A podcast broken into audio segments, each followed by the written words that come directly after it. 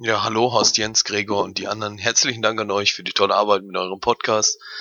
Macht bitte, bitte weiter so. Vielleicht komme ich auch mal vorbei, wenn ich zufällig in Österreich bin. Viele Grüße aus Deutschland, euer Markus. Prost, die Herren. Prost. Zum auf einen schönen Podcast. Hm. Der Bierdacher Podcast übrigens. Folge 95 am 11. März 2013. Es begrüßen Sie der Horst. Der Gregor. Und der Haupt. Yeah. Aber mit freundlicher Unterstützung von wukonic.com, der Internetagentur aus Graz. Jo. Das ist angenehm. Ein bisschen reinstolpern in den. Genau. Mit einer Pause Also, reinstolpern. ich fange an mit einer guten Nachricht. Ich bin nicht mehr krank. Juhu. Ich trinke wieder Bier. Willkommen unter den Gesunden. Genau.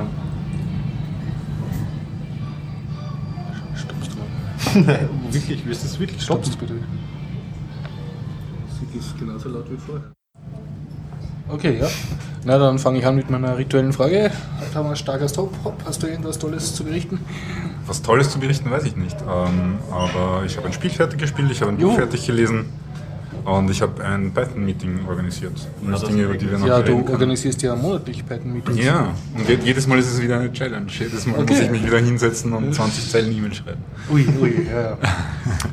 Was für ein Spiel hast du gespielt? Das würde mich jetzt mal als Äh, erstes interessieren. Legend of Grim, Grimrock. Ich glaube, das hat schon Ja. Erwähnung gefunden im Podcast. Ein, ein Indie-Game. War bei einem letzteren Humble Bundle warst du glaube ich auch dabei. Äh, ja, ich glaube. Allerdings habe ich mir das nur deswegen zum Anlass genommen, es dann tatsächlich zu kaufen, weil sie da endlich die Mac-Version herausgebracht haben. Also du hast es auf Mac gespielt. Ich habe es am Mac gespielt, ja. Ähm, soll ich jetzt gleich drüber erzählen? Ja. Ähm, Ja, warum nicht? Das ist für die, für die älteren Semester unter uns, äh, ist Eye of the Beholder sicher noch ein Begriff. Das ist ein Das sagt sogar mir alter was. Dungeon Crawler, Rollenspiel aus den Amiga-Zeiten. Ähm, Das war das damals mit 3D so ein bisschen? ja, es hat schon diese Pseudo-3D-Ansicht. ähm, So Schritt für Schritt. war Genau, man ist in einem Also du siehst eine Labyrinth, Party aus der Ego-Perspektive sozusagen. So ne? ist es, First Person, man ist äh, zu viert am Anfang, man, man ist so eine Abenteurerparty, die angeheuert wird, glaube ich, herauszufinden, warum, die, warum, die, warum der Brunnen in einer Stadt versiegt ist oder so irgendwas. Und äh, Mhm. man, man, man begibt sich halt hinunter in die Katakomben oder in die, ins Abwassersystem oder so irgendwas. Und das Erste, was passiert ist, dass hinter einem der Eingang einstürzt. Ach, Und dann muss man sich halt durch diesen Dungeon kämpfen und dort gibt es allerhand, allerhand Monster und Waffen zu finden und Geheimnisse zu lösen und Rätsel zu, zu lüften und solche Dinge. Und ganz unten. Und du hast aber ein bisschen Party-Management auch dabei, ne? Du Genau, es ist, so- es ist ein, ein, ein Rollenspiel in dem Sinn, dass man seine äh, Charaktere verbessern kann im Laufe der Zeit, weil die Erfahrung sammeln, die Erfahrungspunkte kann man dann ausgeben für irgendwelche neuen Fähigkeiten oder verbesserte Fähigkeiten. Die, die Charaktere haben verschiedene, wie man es halt kennt aus Dungeons and Dragons, verschiedene Rassen und Klassen und, und Fertigkeiten und solche Dinge. Ich glaube, es spielt auch eine Rolle, ob du sie so in die Front positionierst oder nach So hinten. ist ne? es. In der ersten Reihe hat man die. Kämpfer mit der schweren Rüstung und in den hinteren Reihen hat man die, die, die Elfe mit, den, mit Pfeil und Bogen und den Magier, der irgendwie die, die äh, Feuerbälle werfen kann. Äh, Du hast das durchgespielt? wie auch immer, nein, nein, ich habe Eye of the Beholder habe ich vor ah, da, das, voriges Jahrtausend durchgespielt. okay. Da hatte ich nicht die Hardware dafür, aber ich kann mich erinnern, das war damals auf den Titelblättern von den ganzen Spielezeitschriften. Also Powerplay und so. Ja, da, aber, da waren, ja, aber das waren dann immer auch noch diese Artists Impressions. Das waren diese, diese Hochglanz, Ja, genau.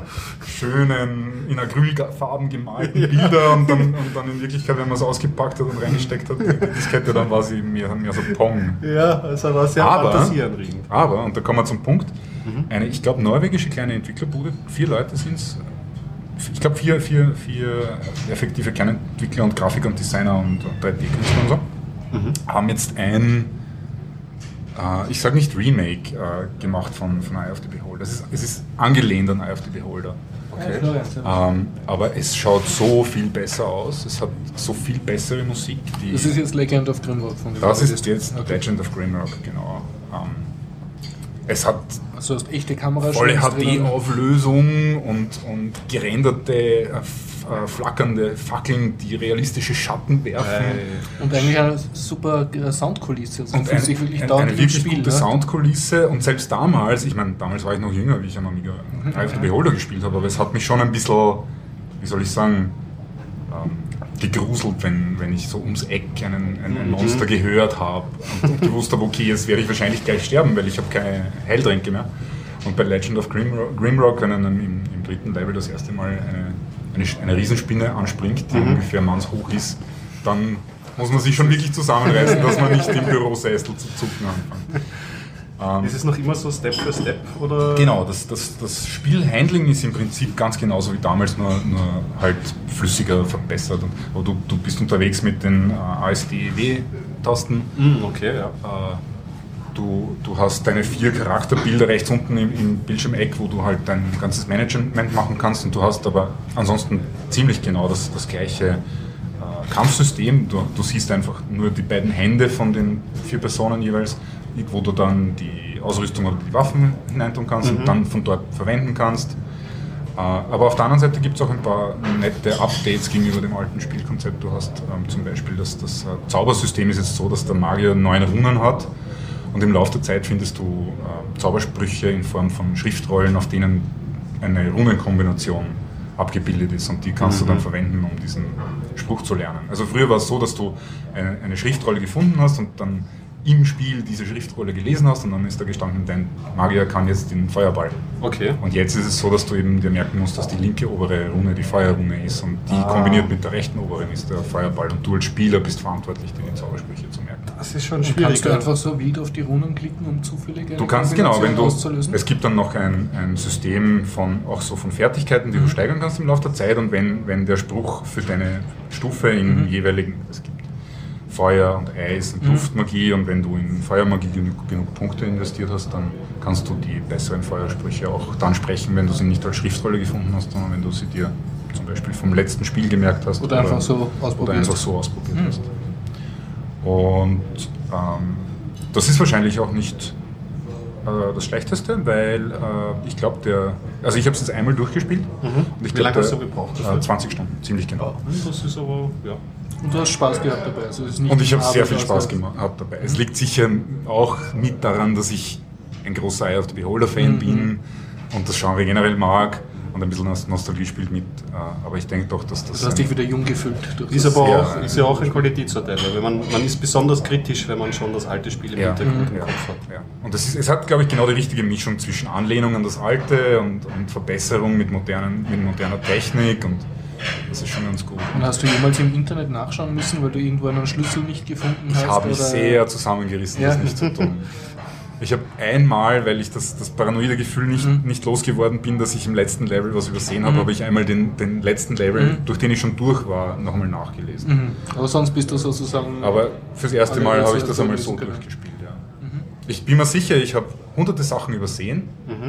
Äh, ich habe äh, irrtümlich gespoilert, habe ich zum Beispiel. Ähm, man findet dann irgendwann die Überreste von einem anderen Abenteurer, der vor einem äh, durch diesen Dungeon durch ist. Und da, mit, da kann man zum Beispiel was machen, auf das wäre ich nie drauf gekommen, weil es einfach. Aber das ist das Easter Egg im Spiel. Wenn man das macht, dann kann man diesen Charakter nachher spielen. Interessant. Also man schaltet sich den frei für den nächsten Durchgang. Genau. Und das ist ein, das ist ein, ein bisschen ein besserer Magier-Rogue-Mischung-Charakter. Nice. Und den kann man dann allein spielen, nämlich. Du kannst solo sozusagen. Genau, geht man dann solo durch dieses äh, Labyrinth durch. Und ich glaube, das, äh, das werde ich mir auch demnächst nochmal antun. Und das muss man sich vorstellen, das sind, das sind 20 Stunden, wenn man es nur einmal so durchspielt, wie es gedacht ist.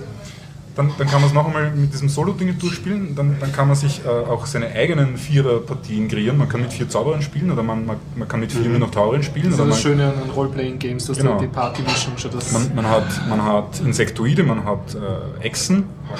Äh, und dann gibt es auch noch einen Level-Editor und eine ganze äh, Community von Leuten, die eigene Levels und, und zusätzliche Assets für Ah, das heißt, dieses der ist Spiel macht. Ich glaube, der ist jetzt mitgeliefert. Aha. Und das alles für den unglaublichen Preis von 14,99 Dollar. Das ist wirklich. Beziehungsweise beim Humble Bundle, wenn du das damals gekauft Genau. hast, für Zahl, was du willst, Preis. Ne? Oder ich glaube mindestens 5 Dollar oder so. Okay, eine Empfehlung absolut. Und warum ich da jetzt so viel Werbung dafür machen und, äh, möchte, dass alle Leute diese 15 Dollar dafür ausgeben, ist, weil die vier jetzt gerade dabei sind, das nächste Spiel zu entwickeln. Ah, schön. Und in welche Richtung geht es diesmal? Ah, sie haben es noch nicht wirklich verlautbart. Es Okay. dürfte ähnlich sein, aber nicht, nicht wirklich das gleiche Genre. Mal schauen.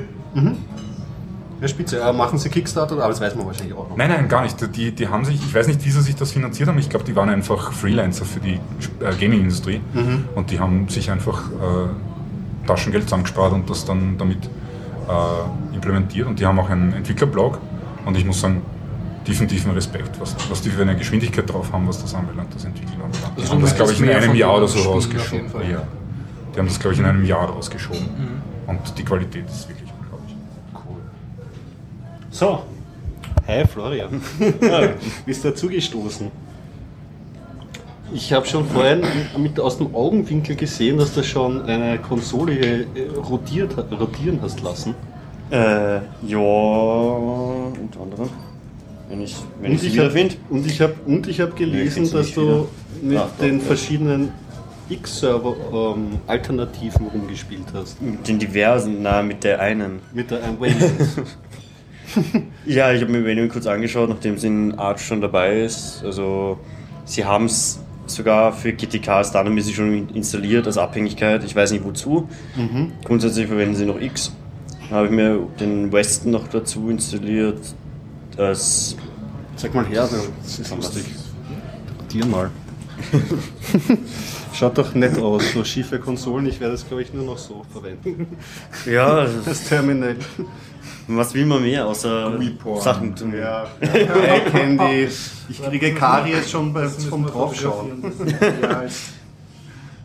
Ja, das praktisch schon ist ist schon deutlich schneller. Das, also startet hm, eine Sekunde, zwei Sekunden. Okay, das der unter welcher Distro hast du es installiert? Unter Arch Linux. Okay, und war das nur ein normaler Installationsbefehl oder hast du irgendwelchen Magic Fu irgendwas? Einfach nur ein Pac-Man S Western.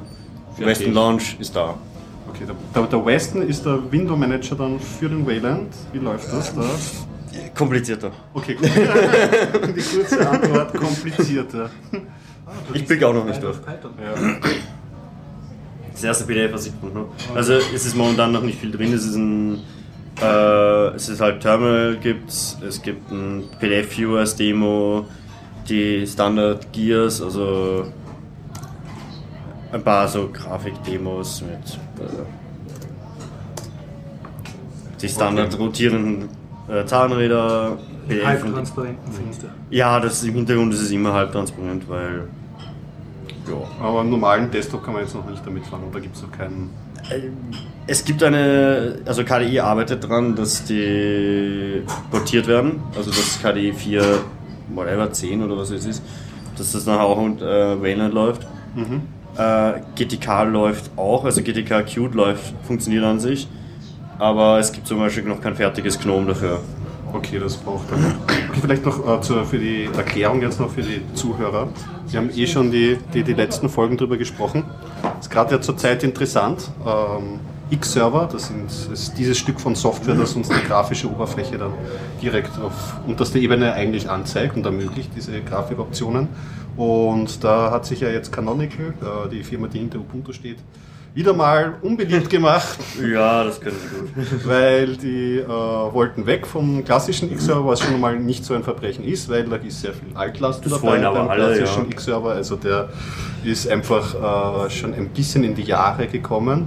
Und ähm, als Option hat sich ein Red Hat-Entwickler hingehockt und hat mal Wayland ähm, begonnen zu implementieren und das ist jetzt mittlerweile in Version 1.0 und Ja. ist ein performanterer und ein- vom, vom Aufbau her ein bisschen anderes äh, oder sehr anders als der klassische X-Server. Ja, und Canonical hat sich deswegen unbeliebt gemacht, weil sie haben jahrelang dann, oder nicht jahrelang, aber haben eine Zeit lang gemeint, sie werden auf Wayland setzen statt auf den X-Server und jetzt haben sie aber wieder einen ganz eigenen Weg eingeschlagen und haben verlautbart, dass sie ein, ein eigenes Stück Software entwickeln werden. Ja, beziehungsweise sie haben ja schon angefangen, so wie sie es oft machen, hinter verschlossenen Türen nochmal anfangen und sagen, ja, wir haben da was. So wie der Ähm, Thomas Berl gemeint hat, die Methode so hinter der Mauer entwickeln und dann drüber werfen. Ja, und vor allem, sie haben sich vorher mit niemandem abgesprochen und es geht anscheinend auch hauptsächlich nur darum, dass es halt mit Unity zusammen super funktioniert. Das ist das Einzige und das wird wieder niemand verwenden können oder wollen. Äh, und vom Aufbau, was ich in den, in den IRC-Logs und so weiter gesehen habe von, vom Wayland, haben sie gemeint, es ist im Grunde, der Aufbau ist fast dasselbe. Also es ist fast ein Wayland-Fork, nur halt neu entwickelt. Okay, sie haben ein paar Kleinigkeiten umgeändert, die sie anders haben wollten, aber Mhm. im Endeffekt nichts Großartiges. Ja, sie wollen Kontrolle über ihre Plattform. Das ist so Florian, kannst du erzählen, was ist jetzt das Coole, also außer dass die Fenster schief sind? Es ist einfach schneller und du hast die ganzen. Es Es ist, auch es ist, hoch. je, die Frames sind, so, äh, die Grundannahme war, Frames sollen perfekt sein. Okay. Genau, Das war heißt, du hast nicht irgendeinen Push, der dann irgendwo flackert, wenn du dort eine Animation hast und Mhm. dort einmal irgendwas falsch rendert oder einfach nur irgendwas tut. Weil bei, bei X ist es im Grunde, sie kriegen irgendwas zum Reinrendern, dann rendert da der Werber rein und dann macht der andere wieder einen Rahmen rum und wenn irgendeine Animation ist und sie sich dann in die Quere kommen, weil irgendwas nicht passt, weil das schon so ein Mordsdrum an Software ist, hast du lauter Fehler drin und es ist von der Performance her grässlich. Und brauchst du eine 3D-Karte oder so, um das überhaupt starten zu können? Oder sollte Nee. das auf jeder. Das ist wie, wie ein XR, wenn du ein VESA-kompatibles irgendwas hast. Also du brauchst, hat weniger Anforderungen als die anderen Sachen. Ich glaube, mittlerweile haben ja jetzt sind die meisten schon so weit, dass sie halt diese Sachen mit Transparenz und so die Grafikkarten unterstützen. Ich meine, ältere Grafikkarten. Ja, aber grundsätzlich, können, aber äh, Wayland läuft auch auf dem Handy. Also, Ich kann mich erinnern, wie die ersten willst. Versionen von Kompis rausgekommen sind. Das war ja noch ein Glücksspiel. Das heißt, wenn ich Aber- WLAN, WLAN am Handy habe, könnte ich meine Icons dann schief darstellen? Das kannst du mit X auch. Oder mit jedem anderen. Aber also ich kapiere noch immer nicht ganz, wo, wozu brauche ich das? Es, es flackert weniger und es ist besser Ähm, es programmiert schaut und neuer. aus und du kannst es warten. Ich habe eine Frage. Äh, Wie ist denn das mit der Netzwerktransparenz? Weil eines der tollsten Features von X11 war ja, dass man irgendwo remote über eine Telnet oder SSH-Verbindung ein äh, wenn, Programm gestartet wenn hat und du die ein Highspeed-Internet hast. Meistens. Also, Also, es gibt Pixel. Nein, es geht irgendwie nicht, aber das Problem ist, dass die Latenz sich so hoch summiert, weil die Kommunikation zwischen dem Client und Server immer hin und her geht. Bis einmal irgendwas darstellt, geht es einmal zehnmal hin und her. Okay. Oder übertrieben jetzt, aber ähm, das gibt einen guten Vortrag von, äh, wie hat er geheißen, ich kann es nachher verlinken, der hat auch an X mitgearbeitet und macht jetzt Wayland-Sachen. Der hat da einen Dreiviertelstunden Vortrag, wo das alles so sagt, was ist eigentlich das Gute an X äh, und so, dann nichts. also ähm, es ist, glaube ich, inzwischen unter einer Million Zeilen Code X. Früher waren es eine Million irgendwas und jetzt sind es nur noch 600.000 oder Okay. Schrumpft er. Sie, haben, eh- sie waren so stolz, dass sie alles runter rausgehauen haben, dann sind sie draufgekommen, jetzt können sie nichts mehr raushauen, sinnvoll. Und es wird nicht besser. Und niemand traut sich mehr, das Und zum anzufassen. Vergleich, der WLAN hat jetzt vielleicht nur ein paar tausend Zeilen Code oder kann man Keine Ahnung, wie sagen, viel der jetzt hat, aber sicher deutlich weniger. Er ist einfach neuer und moderner und cooler. Ja, es sind so Sachen wie, wie Compositing, also dass du Animationen machst und so weiter mit den Fenstern und solche Sachen einfach schon einge also schon Sinn dahinter, dass es schon selber macht. Und dass du weniger Kommunikation zwischen Server und Client hast. Und dass du nicht immer alles doppelt machst. Man zum Beispiel X-Server, immer wenn dort irgendwas nichts ist, an einer Stelle ist einmal grau oder so. Er rendert einmal grau rein. Dann sagt der andere, ja, und dort möchte ich das rein haben. Dann rendert er nochmal das andere drüber. Und im Endeffekt rendert er dazwischen Sachen, die nie angezeigt werden. Einfach so, weil es halt so vorgesehen war. Ja, also noch zur Netzwerktransparenz, das war nämlich einer für mich magischen Momente, wie ich begonnen habe mit Linux oder so. Ähm, da konnte man sich, äh, wenn man zu Hause einen Standrechner laufen hat lasse, lassen, irgendwie seinen Desktop und so, ähm, dann konnte man sich beispielsweise auf der Uni einloggen und da war ja auch X-Server, war auch Linux drauf, wenn man sich richtig äh, eingeloggt hat in die Windows-Umgebung. Das war, glaube ich, am Anfang noch geteilt oder so und konnte sich dann, ähm, heutzutage erkennt man es ja von der Windows-Umgebung, da macht man es mit VNC oder äh, Windows Remote Desktop, dass man sich den gesamten Desktop anzeigen lässt. Mit der Netzwerktransparenz war es aber möglich, sich einzelne Applikationen herzuholen. Das heißt, ich konnte dann irgendwie mein Evolution, meinen E-Mail-Client von damals als einzelne Applikation mir herholen und anzeigen lassen. Das war schon cool. Also, war- es war schon 100 leibend. Mbit-Leitungen, dort geht's. ja, ja ist halt die, genau, ist halt die Frage, ob das jetzt nicht mittlerweile das Konzept so Ja. cool ist, aber obsolet, weil Ja, weil die wenn man so eine die, Funktionalität hatten- braucht, nimmt man eh VNC oder ein Ja, also VNC ist vorgesehen für Valiant, dass du es über VNC-Technologien machst, weil auch der in seinem, in seinem Vortrag hat er gemeint, ja, ähm, das ist zwar eine gute Idee und das und das kommunizieren bei X-Server und dann kommen sie auf die, ja, und die Bilder können wir dann noch komprimieren und könnte das machen. Also, und das, was rausgekommen ist, im Endeffekt dasselbe wie VNC. ähm, ist auf denselben Es kommt dann auf selber. Wie sie es genau machen, weiß ich jetzt auch noch nicht. Das, sie müssen irgendwas implementieren, dass du es einfach rüberschieben kannst. Weißt du irgendwas von Arch Linux? Ah, ja, genau, okay, das hängt ja eigentlich dann an KDE und GNOME, dass sie ihr, ihre Backends anpassen. Wenn es mit- funktioniert, wird sich zeigen, wie es Arch löst. Ja. Aber äh, was, was auch gut, also was in Wayland zum Beispiel auch gut ist, du hast wirklich äh, Multi-Monitor-Support. Okay. Also die, du kannst die Anwendung wo auf einem bestimmten Monitor rennen und die können auch selber wissen, wo sie gerendert werden. Das ist besser entscheiden. Bei ähm, X ist es ja mehr so, wir machen einen Monitor aus allen. Wo halt oben und unten dann was irgendwie virtuelle Monitorgröße, wenn sie verschoben sind, wird, ist der viel größer als die einzelnen und das hatte ich früher immer so schön, immer wenn ich einen Monitor extra angeschlossen habe, ist mein System so langsam geworden. Und das, ja, das ist halt heutzutage auch besonders wichtig, meistens die Flach, zwei Ja. Flachbildschirmkonfigurationen. Ja, und wenn du zwei Flachbildschirme nebeneinander hast, die nicht komplett gleich dieselbe Pixeldichte haben, äh, Ja. schaut es extrem scheiße aus einfach. Ja, hast du weil. X-Server kann das nicht. Es kann die Pixeldichten nicht so anpassen, dass das Fenster auf beiden dann irgendwie gleichmäßig rübergeht. Das ist etwas, was WLAN kann von alleine. Okay, da muss man extra viel machen. Ich glaube, Ubuntu schafft es ja schon, aber irgendwelche bösen Hacks wahrscheinlich, die laufen. Äh, Bei X, alles was so in den letzten Jahren bei X noch dazugekommen ist, sind böse Hacks. Okay. Und äh, Florian, wie lange benutzt du jetzt WLAN schon? Na, benutzen wir es gar nicht. Also nur angucken oder? Also es, es läuft ja aus dem PDF und Dings ja nichts drauf. Also Um Ach so. auf das alte zu schimpfen, muss man das ja neue ja noch nicht verwenden können. Das reicht ja, wenn es einmal so ist. Nein, Nee, ich das kannst, kannst du schon sagen, was das Killer-Feature sein wird, warum jeder dann WLAN, brauch, äh, WLAN brauchen wird? allein, dass X so lahm ist. Okay, also für Leute, die X nicht mehr mögen. Ja, die Entwickler sind auch schon total frustriert bei X. Das alles, was sie Neues reinmachen will, niemand traut sich was anzufassen, weil irgendwas in die Luft fliegen kann. Aber zu dem Problem kann ich, glaube ich, nächstes Mal dann auch ein Buch erstellen. Ah, okay. Okay. Interessant. Also jetzt nicht konkret X, aber zu dem Problem, warum alte Software immer so furchtbar ist. Ah, schön. Ich sehe das immer. Nein, wenn sie nicht, nicht mal gescheit weiterentwickelt wird. äh, Oder wenn kann. Das, das, dann machst du es zu einfach. Das, das, das ist keine gültige Anschuldigung. Naja, aber es gibt auch alte Software, die noch immer funktioniert.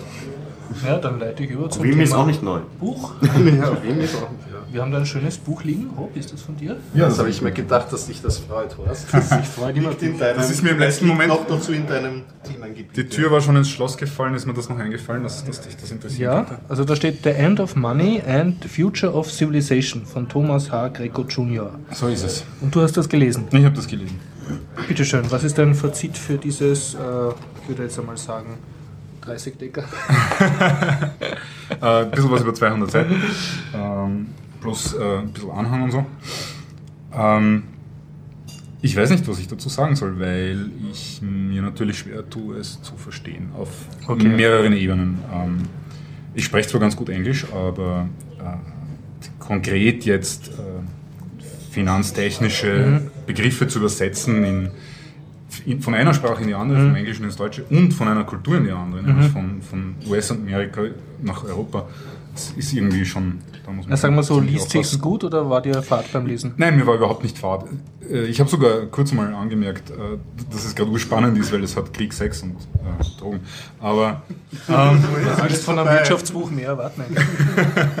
es, es war aber einigermaßen. Ähm, es hat Konzentration erfordert, das schon. Ähm, ich weiß nicht, ich glaube, was mich wirklich drinnen gehalten hat in dem Buch war, auf Seite 15 hat eine Liste von Dingen, die man, die man machen kann, äh, um, um irgendwie die Welt zu verbessern und, und was man alles tun muss, um, um äh, ein besseres Finanzsystem auf die Füße zu stellen und so. Und, ich, und das, die Liste besteht aus vier Dingen. Und danach habe ich mir gedacht, okay, und als fünftes wandelt er über Wasser. Äh, weil ähm, er hat eh nur so vor, irgendwie den Krieg zu beenden und alle, alle Menschen gleich zu machen. Und okay, das war jetzt ein bisschen vereinfacht. Aber jedenfalls habe ich mir gedacht, das kann ja nicht alles sein. Der, der Mensch ist seit, ich weiß nicht, 30 Jahren damit beschäftigt, sich solche Theorien zu überlegen. Und, und Du hast noch nie das Phänomen gehabt, dass du ein urdickes Buch gekauft war, hast, wo eigentlich urwenig drin stand. Und das, was drin stand, war eigentlich relativ lächerlich. Das ist jetzt zum ersten Mal passiert. Nein, nein, so ist es aber nicht. So Okay. ist es aber nicht. Ich habe nur auf Seite 15 gedacht, das kann nicht alles sein. Und habe deswegen weiterlesen müssen, weil ich mir gedacht habe, er muss doch Da irgendwie, kommt noch was. er muss doch erklären, was er meint.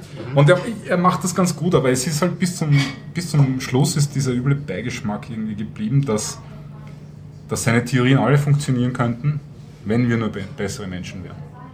Ich glaube, alles, was er, Ja, davon musst du aber schon Jahr, jahrelang Finanzwirtschaft studieren, damit du sowas schreiben kannst. Nein, alles was, er beschreibt, alles, was er beschreibt, kann er begründen und es gibt die Theorien und es gibt die Experimente von, von der lokalen Währung damals in Wörgl, über die Ja. In der Schweiz, über, über diverse südamerikanische Alternativwährungen. Ähm, er kann historisch begründen, warum unser, unser Gebrauch von Geld äh, auf, auf eine blöde Art und Weise verschiedene Dinge miteinander vermischt, für die Geld steht, warum Wucher so schlecht ist, warum Inflation eine Folgeerscheinung davon ist, wie, wie, wie wenig wir eigentlich Geld verstehen und was man da, dagegen tun kann. Er hat sogar konkrete Beispiele. Ganz am Schluss hat er, hat er einen, so einen, einen Beispielvertrag über so eine ähm, Kredittilgung, einen Kredittilgungsverein, den man gründen kann, um seine Ideen umzusetzen. Aber am Ende ist es halt immer noch so, dass, dass Interessen, bestehende Interessen dagegen arbeiten werden, dass das, dass das durchkommt. Das klingt jetzt für mich Wie so, als ob ein Beispiel? Hohepriester des Kapitalismus sich über die Gläubigen aufregt und so. so sagt, die Theorie ist gut, die Praxis ist schlecht. So Ja, vielleicht. Er wirkt ein bisschen optimistischer als das. Also er, er wettert nicht wirklich, er sagt nur, das sind die Sachen, die müssen gemacht werden, es muss ohnehin passieren, die Alternativen sind eh nur Untergang. Ähm, und er sagt nie wirklich die bösen Banken, sondern er sagt immer nur die, das falsche Vorgehen. Also es, ist- es ist wirklich angenehm zu lesen, es, ist nicht, es, es agitiert nicht und solche Okay, ja. Dinge, aber es ist halt auch auf der anderen Seite nicht befriedigend in dem Sinn, dass, dass ich jetzt nicht Revolution schreien kann und mit dem Buch auf die Straße rennen. Und kommt das Wort Bitcoins drin vor? Ja, nein, aber du bringst mich zu einem guten Punkt. Ähm, ich habe, ich, ich muss noch drüber nachdenken und ich glaube, ich werde das Buch noch ein zweites Mal lesen, aber ich, ich glaube, ich habe jetzt mit Hilfe dieses Buches endlich begriffen, warum ich die Bitcoins nicht mag. Ah, Interessant. das heißt, wir sollten dich dringend einmal in den Bitcoin-Podcast Ja, ich hineinbringen. weiß nicht, ob das eine gute Idee wäre. Diskussion oder Baseballschläger. Ja, also, da könntest du dann den, den, einen Bitcoin Andreas das Buch so am Kopf hauen lies das Bitcoiner. Ja, vielleicht, vielleicht, vielleicht. Vielleicht könnten wir da gleich anmoderieren. Wir freuen uns heute ankündigen zu können, dass in diesem Podcast 70 Minuten Bitcoin-Update drangehängt Ja, werden. diesmal ist ganz viel drinnen. Nämlich Weil die beiden Andreas haben irgendeinen Gast aus Deutschland äh, länger mal breite interviewt und ja, also Und da kann man auch Freuen Sie sich jetzt moderieren, Dass, sie, dass dieser Podcast ja vielleicht langsam flügge wird, weil es kocht so, köchelt so eine kleine Homepage von einem Bitcoin-Andreasen im Hintergrund. Du meinst, sie werden uns irgendwann verlassen. Das weiß ich nicht, das kann ja Okay. auch parallel laufen, aber ähm, es war halt ganz interessant. Ich habe das auf Google Plus gelesen und da hat sich ein Hörer von uns gleich eingeklinkt und äh, haben uns ein bisschen hin und her über, unterhalten, wegen was für CMS sie verwenden. Äh, und da gibt es SpotHawk, das ist ein bisschen alter Technologie, hat Andreas geschrieben, so 2007. Und jetzt ist ja das SpotLove-Projekt äh, in aller Munde und da hat auch einer unserer Hörer gleich Links, äh, wie man mit dem Potlove Publisher, mit diesem WordPress-Plugin arbeitet und so. Also da werde ich weiter recherchieren und mich weiterbilden. Jo, sorry, jetzt haben wir dich. Nein, Ja, nein, was das ich glaube, ich glaub, Also also, dein Fazit ist, du wirst es noch einmal lesen und Ich werde sicher noch mal dann lesen vielleicht gewappnet für eine. Diskussion mit den Bitcoinern. ja. ich kann vielleicht noch ein, ein, ein, ein kleines Beispiel für das, Bitte was schön, ich ja. gemeint habe, bringen. Ähm, Im Großen und Ganzen beschreibt er als eine Lösung für, für unsere äh, Inflations- und, Mhm. und Finanzprobleme sogenannte Credit Clearing Circles oder Kredittilgungsvereine, wo es darum geht, dass, dass ähm, Hersteller und Konsumenten und, und Arbeitnehmer und Arbeitgeber äh, nicht einander in Dollar oder Euro bezahlen, sondern beieinander Schulden aufnehmen laufend und dass die in regelmäßigen Abständen gegeneinander gestellt und, und, und beglichen werden. Das heißt, wenn ich bei, wenn ich bei der, bei der äh, Stromerzeugerfirma 3 Kilowatt Strom einkaufe, dann schulde ich denen so und so viel. Auf der anderen Seite arbeite ich einen Monat für einen Fleischhauer und kriege dafür so und so viel von unserer lokalen Währung. Der Fleischhauer wiederum ist auch Kunde bei der Stromfirma. Die Stromfirma ist aber auch Kunde bei dem Fleischhauer, weil Ah, die haben Catering Catering in der Firma. Und da fließen, genau, da fließen viele, viele. Schulden, Kredite in, innerhalb von einem gegebenen Zeitraum und am Ende Mhm. vom Monat kann man sich aber herstellen und sagen, okay, ich habe die 200 gegeben, du hast aber dem 100 und der mir 100 gegeben, deswegen bin ich dir in Wirklichkeit nur 100 schuldig und alles andere ist, ist gegeneinander getilgt. Das ist interessant, weil das ist in dem Buch Depp, The First 5000 Years, das ich vor ein paar Folgen besprochen Mhm. habe, äh, sagt der Autor auch genau das, und zwar äh, von so afrikanischen Stämmen, wo die Frauen extra kilometerweit gehen ins Nachbardorf und regelmäßig dort sozusagen ihre fernen Verwandten besuchen und schauen, dass jeder bei jedem Schulden hat, also in Form von Gefälligkeit. Das ist natürlich- ja, okay. der- Und, Das- äh, und das beschreibt des. Soziallebens misst sich daran, wie gut du vernetzt bist und wer dir Gefälligkeiten schuldet und wem du Gefälligkeiten schuldest. Und das ist deine Lebensversicherung. Das ist dort. witzig, weil er beschreibt auch, dass so ein Verein optimalerweise jemanden haben muss, der sich darum kümmert, der nicht nur die Buchhaltung macht, sondern der auch dafür sorgt, dass, dass genug und genug verschiedene Mitglieder in diesem Verein dabei sind. Und der aktiv dafür sorgt, dass die untereinander handeln und dass es da floriert, dass, da- dass das Geld fließt oder der, der Kredit fließt. Ähm, mein Problem damit ist aber, ähm, klingt ja gut, wir machen jetzt so einen Schuldenverein. Schuldenverein. Äh, und wir schauen aber immer darauf, dass wir uns gegenseitig genauso viel abnehmen, dass, dass immer nur null Schulden rauskommen am Ende des Monats. Oder sagen wir, der Biller stellt jetzt Leute nur mehr ein gegen Gutscheine, die Gutscheine können sie dann beim Biller ausgeben und er zahlt ihnen keinen Lohn mehr. Ist ja prinzipiell okay, beim Biller kann man fast alles kaufen, vielleicht machen die dann Ja, noch einen Deal mit einer Autoherstellerfirma. Aber das Problem dabei ist natürlich, äh, sie werden ja trotzdem dem, dem Staat noch ähm, Steuern schuldig. Ja. Wie, und ich habe mir gedacht, wie, wie soll das funktionieren? Ich meine, Geldwert ist ja auch äh, besteuerbar. Es ist ja nicht nur tatsächliches Cash, das irgendwo von einem Konto zum anderen fließt. Und dann kommt halt auf Seite 197 oder so, kommt endlich die Erklärung, wie das funktionieren soll. Und die ist dann nicht einmal eine ganze Seite lang und da steht drinnen, dass es in, in Amerika von, von dortigen Finanzamt aus das Formular 1099b gibt und damit kann, kann man das einfach äh, gegenüber dem Finanzamt angeben und das wird dann besteuert und das funktioniert einfach. Und ich bin mir halt ziemlich sicher, dass das in Europa nicht der Fall ist. Ja. Und das, da hilft mir dann das Buch halt nichts. Da kann ich dann, was, was, da kann ich wieder Heine Staudinger, kann ich mich hinstellen und meine hehren Ziele vertreten, aber als nächstes habe ich 10.000 Euro Strafe bei der FMA. Das wird nicht funktionieren. Also das ist ein, so ein kleines Detail, wo, wo einfach noch mehr Leute dran arbeiten müssen, dass auch wirklich das umsetzbar ist gegen den Widerstand, den man sicher haben wird von den Banken, von den Anlegern, von den Wucherern und von, von, von, vom Staat, der natürlich auch sehr an, an der Inflation interessiert ist.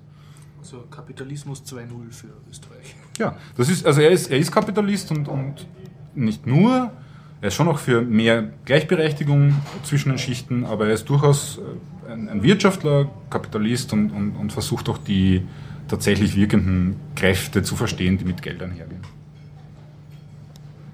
Okay. Also das Buch befindet sich noch in deinem Besitz, steht noch nicht in der MetaLab-Bibliothek. Steht noch nicht in der Metabibliothek, ich habe mir gedacht, vielleicht möchtest du es vorher lesen. Ah ja. Dann Aber du nimmst du wolltest es zum zweiten Mal lesen. Nein, nicht sofort, Also, das, ist, okay, das wäre musst eh du das erst setzen Das muss ich erst okay, so. okay. Na gut, dann bringe ich da nächstes Mal ein anderes. Ja, jetzt, du siehst, das haben wir das, jetzt habe ich ein bisschen Schulden bei dir, weil ich von dir was bekommen habe. ne? Genau. Wenn ich einen Charakter hätte, der darauf Wert legen hätte, seine Schulden zurückzuzahlen. Ich kann natürlich auch Kapitalist. ich bin der Winner und du der Loser. ich habe jetzt 30 Decker Papier mehr als du. Weißt du, wie das ist mit Tit for Tat? Das geht dann eine Zeit lang gut, aber irgendwann werde ich sagen, na, ich glaube, du kriegst keinen Kredit mehr bei mir. Tja, Schön bis dahin habe ich ein Bitcoin-Vermögen aufgebaut. Okay, ja, ich habe auch ein Buch gelesen, aber das wären so zwei Bücher direkt hintereinander. Haben wir nicht einen Rent von dir, Florian? Du hast schon eine Woche lang End der Woche. Ist jetzt Woche. der, ist jetzt der Florian der Ja, es hat einen. Hintergrund, ich war am Freitag mit ihm im MetaLab. Ah, okay. Verstehe. Und ich glaube, der Florian hat einen Computer eingeschaltet und dabei schon ordentlich geschimpft und in der Tour ist dann weitergegangen. Genau, genau. Ja. Wir haben eine Amazon-Werbung gekriegt, aber das ist alt. Ja, das stimmt. Wirklich geärgert habe ich mich nur über die ÖBB mal wieder. Okay. Auch ein wiederkehrender Lass mich raten. Ich habe wieder versucht, ein Ticket zu kaufen. Fehler. Ja. mit, mit Handy oder irgendwie auf Nein, mit Computer. Ah, von zu Hause aus, Ja. Internet. Nicht, ja, genau, nicht hingegangen, weil das, das ist der Fehler. Wenn man nicht hingeht, Ja. dann funktioniert es einfach nicht. Man, man muss dazu sagen, letztes Mal, wie ich mit dir bei dem ÖBB-Schalter waren, waren wir beide nachher krank. Also, Der ÖBB-Mitarbeiter vielleicht auch. ja, da- dafür war er nett, er hat uns ein gutes Ja. Ticket Das besorgt. war, Also kann man eigentlich in der also, wenn man zum Schalter geht, die haben ziemlich fähige Leute. Wie in Halt meistens, also nicht immer, aber Das, das Coole war der Dialog. Also es ging darum, dass wir ein Ticket nach Chemnitz braucht haben für äh, Linux-Tag Chemnitz. Ne? Mhm. Und der Harald hat die Tickets schon äh, an einem anderen ÖBB-Schalter ähm, sich organisieren lassen und mir einen Zettel geben, ich soll die jetzt kaufen. Ne? Und der ÖBB-Westbahnhof-Beamte liest es dann und sagt, ja, na so ein Blödsinn, das haben sie wahrscheinlich im Internet nachgeschaut, aber das, das stimmt nicht, das ist schon der richtige Zug, aber die falsche Ticket und so. Und gesagt, na, na, das war auch ein ÖBB-Mitarbeiter und er so, ohne den Tonfall zu wechseln, ja, so ein Trottel. Gut, Ja. dass bei mir sind, aber er war dann wirklich total kompetent und hat uns da den das allerbesten Preis rausgesucht. Seinem Super, ja. Ja, also wir waren eigentlich recht angetan davon. Nö, noch nicht. Wir Nein, fahren erst am Wochenende. alle fahren erst. Aber nachher waren wir beide krank, also vielleicht war es der oder dein Ich Arzt. glaube, ich war es, weil ich vorher beim Arzt war, wo ich eigentlich, ich war gesund und bin zum Arzt gegangen. Ich habe vorher ein verrottetes Kind unterrichtet, also möglicherweise war es auch ist alles zusammen vielleicht. Aber ich verstehe voll, dass du aus der, nicht mit äh, Menschen zu tun haben willst, sondern so vom Internet aus Ticket. ich wollte eigentlich nur schnell, weil ich gewusst habe, ich will genau den Zug und ich Mhm. krieg 5% dort und ich will jetzt nicht extra zum Westbahnhof fahren, um dort mich anzustellen. Okay, und was ist passiert? Es hat nichts funktioniert. Also ich wollte erst einmal, ich habe mal das rausgesucht, habe mir das umeinander geklickt. Das ist immer so schön, wenn er einen Reisen hinzufügen, ist dann einmal ein Erwachsener und dann sagst du wieder, aber mit Vorteilskarte und zeigt dir eine Warnung an, dass das ja eigentlich dann ein Jugendlicher ist und kein Erwachsener und ob, ich, ob er das automatisch dann ändern soll. Ja, mach. Tut er das. Dann kann man schön auswählen, welche das sind und alles zusammen. Dann drückt man auf Weiter. Und dann hat es angefangen. Erst einmal, ja, neuen Account, Login oder einfach so, mache ich halt einen Account. Kann ja nicht so schwer sein. Ja, erst wollte ich mal meinen normalen Username eingeben. Hm, Username falsch, bitte geben Sie den richtigen ein. Aha. Dann habe ich geschaut, da steht halt so ein paar Zeilen Beschreibung, was man eigentlich alles darf und was nicht. Und davon ist eine Beschreibung so, Username muss mindestens acht Zeichen haben.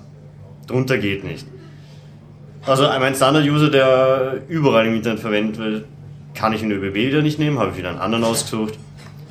Habe ich ähm, Passwort eingegeben, nein, das muss aber jetzt auch wieder genau so, so lang mit den Einstellungen und den, Ich stelle mir bildhaft vor, wie deine Stimmung gesunken ist kontinuierlich. Mhm. mit jedem einzelnen Formularfeld und jeder Einschränkung, ja. Dann, ja, Vortragskartennummern durfte man eingeben, da waren irgendwie aber schon Leerzeichen drinnen und irgendwie hat er dann ein Zeichen dann nicht genommen, habe ich nochmal das Capture eingeben dürfen. Beim zweiten Mal hat er dann alles genommen, hat mir dann aber blöderweise einen allgemeinen Error gegeben. Nachdem irgendwie bei allen Sachen, die ich eingegeben habe, äh, überall ein Hackerl war, ein grünes. Was auch sehr interessant war, weil ich habe es nachher händisch gemacht, einfach nur für die eine Fahrt alles eingegeben, Kreditkartennummer. Hab dann versehentlich erst einmal gleich meine Kreditkartennummer beim Vornamen eingetragen. Also direkt mit Kreditkarte zahlen können? Weil man kann sich ja aussuchen, Kreditkarte oder PayPal und ich habe mir Kreditkarte ausgesucht und bin auf der PayPal-Seite gelandet. So weit bin ich gar nicht gekommen. Auch originell. Also, äh, das, das wäre bei der Europython, bei der, bei der Konferenz war das so zur Auswahl. Über PayPal, da habe ich gesagt, Bankeinzug. also, da habe ich Überweisung genommen lieber, bevor ich mich mit PayPal rumschaue. Äh, dann habe ich diese, diese automatischen Korrekturdinger, die sagen, ob du das Richtige eingeben hast oder wahrscheinlich richtig ist, sind so super. Wenn du eine Zahl in deinen Vornamen eingibst, dann sagt er, passt eh. Noch einmal. Wenn du Wenn du deine Kreditkartennummer als Vorname eindrehst, sagt er, dein Hackerl stimmt. So muss man es machen. Das ist überhaupt der Weg. Also Das ist ein valides Formular. hey. 9758. Genau, irgendwas. Das hätte er akzeptiert, wenn ich es nicht gemerkt hätte. Okay, ja. ja. Die Validierung Ich überlege gerade neue Betrugsmöglichkeiten, indem ich mein Kind äh, auf meine Kreditkartennummer nenne und, und dann irgendwie so. was suchen kann. Oder. SQL-Statements. Ja, ja, genau. Das, Das wäre der Ministerin doch sicher recht, oder? genau, irgendein SQL. Aber ich glaube, Vornamen gibt es eine Whitelist in Österreich. Aha. Das ist das Blöde. Ja, dann habe ich das alles eingegeben, hat irgendwie mal soweit geschafft, alles einzugeben, habe auf Bestellen geklickt. Dann kam nur wieder eine Fehlermeldung und hat gemeint, ja, das Angebot gibt's gar nicht. Ja, wahrscheinlich, weil du so lange getrödelt hast beim dich registrieren. Hat Das da jemand kann sein. Nö, ich habe nochmal nachgeschaut, er hat mir dasselbe Angebot nochmal ge äh, gezeigt. Hätte wahrscheinlich wieder nicht Nee, funktioniert. aber dasselbe Angebot nochmal gezeigt ist super, weil ich habe zwei Browserfenster nebeneinander offen gehabt, einen Safari und einen Firefox. Und im einen habe ich nach Florenz für die EuroPython 29 Euro bezahlt, und im anderen 54. Abhängig von Das ist aber urgemein. Browser abhängige Preise. Safari. Das ist aber diskriminierend. das mit 29 konntest du abschicken? Wow.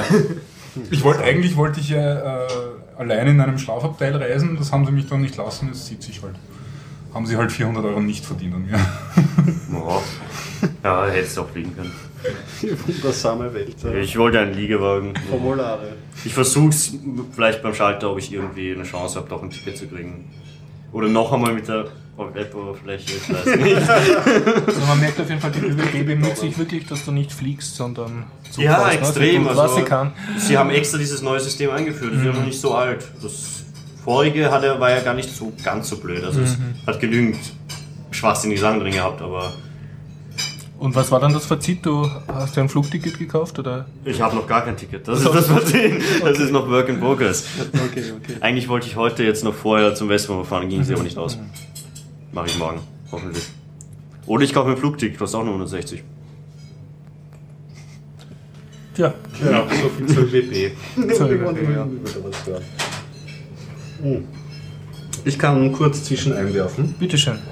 Kurz zwischen einwerfen, was wollte ich? Ah ja, ähm, ich stelle mich neu auf in Sachen Podcast hören. Nur ein bisschen. Ich höre nämlich eindeutig zu viele Apple Podcasts. Aber echt- aber ein paar raussortiert. Ich höre wirklich sehr viele Apple Podcasts. Das ist einfach, weil es sind meistens gut gemachte Podcasts. Erstens. Zweitens interessiert mich ja immer. Ich habe immer so die, die Aber man muss dazu Tellerrand-Angst sagen, dass du irgendwie. eigentlich kein Apple besitzt, oder?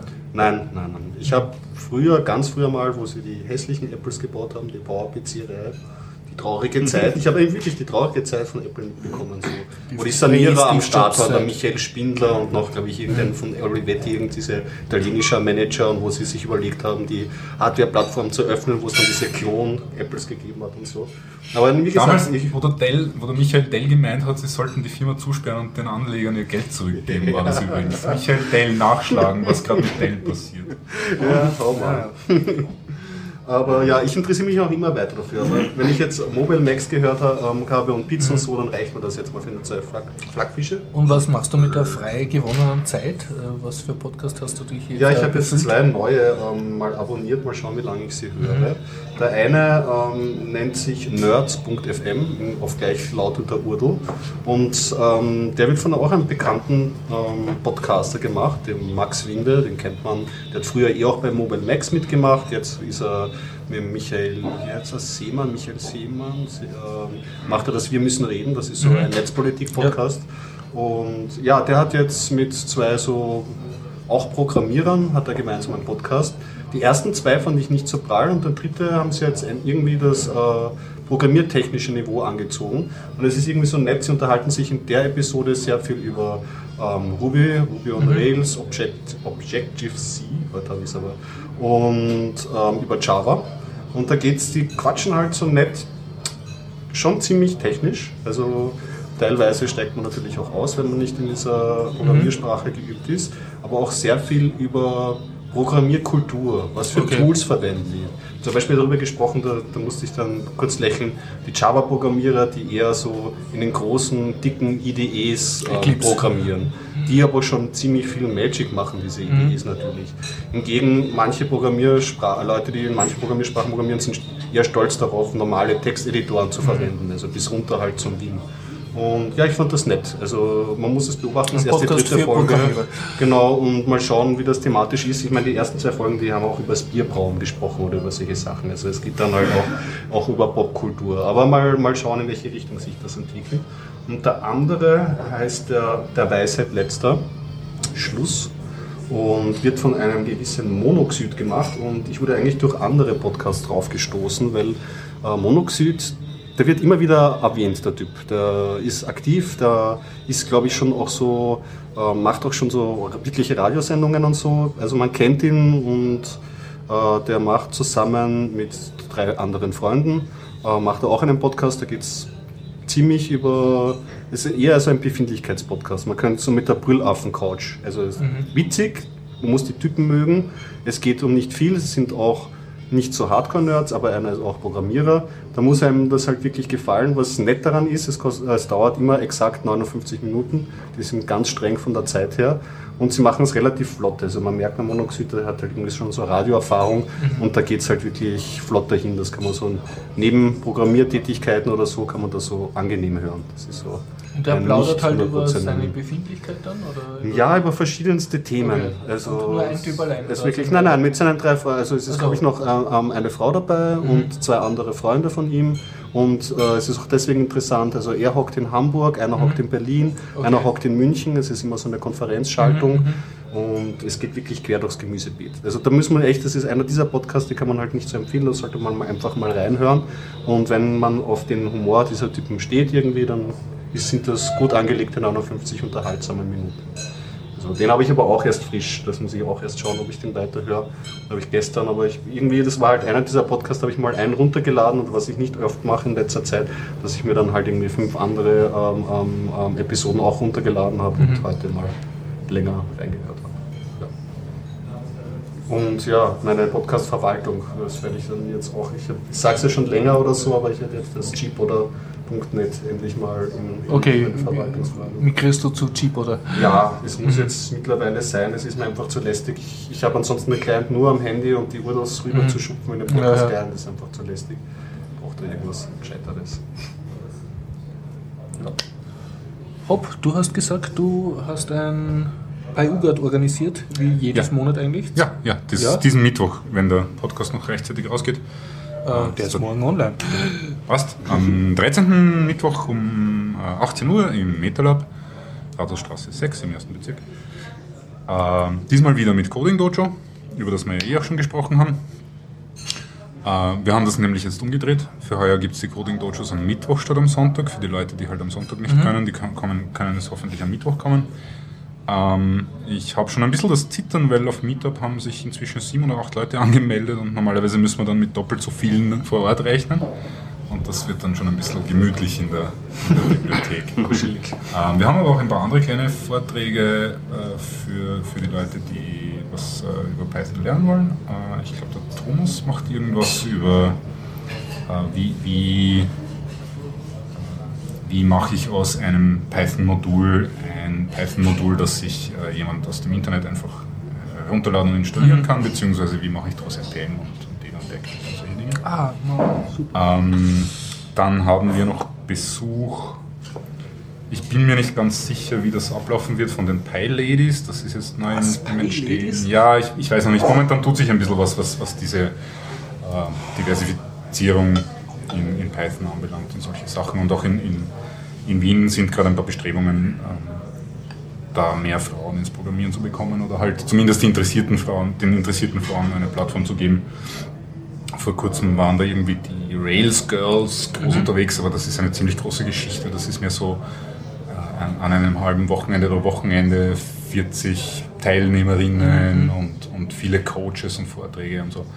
Aber kann man ganz konkret sagen, war jemals überhaupt eine Frau in der Pi-UGAT? ja, ja, ich Schon. bin ganz stolz. Wir haben, und ich habe es letztens ausgerechnet, wir haben ziemlich genau, also wenn man, wenn man Anwesenheitspersonen nimmt, also einfach Ja. ungefähr geschätzt die Anzahl der Anwesenden mal der Anzahl der Männer, die da waren, Ja. dividiert durch die Anzahl der Frauen, die da waren, haben wir ein ganzes Prozent.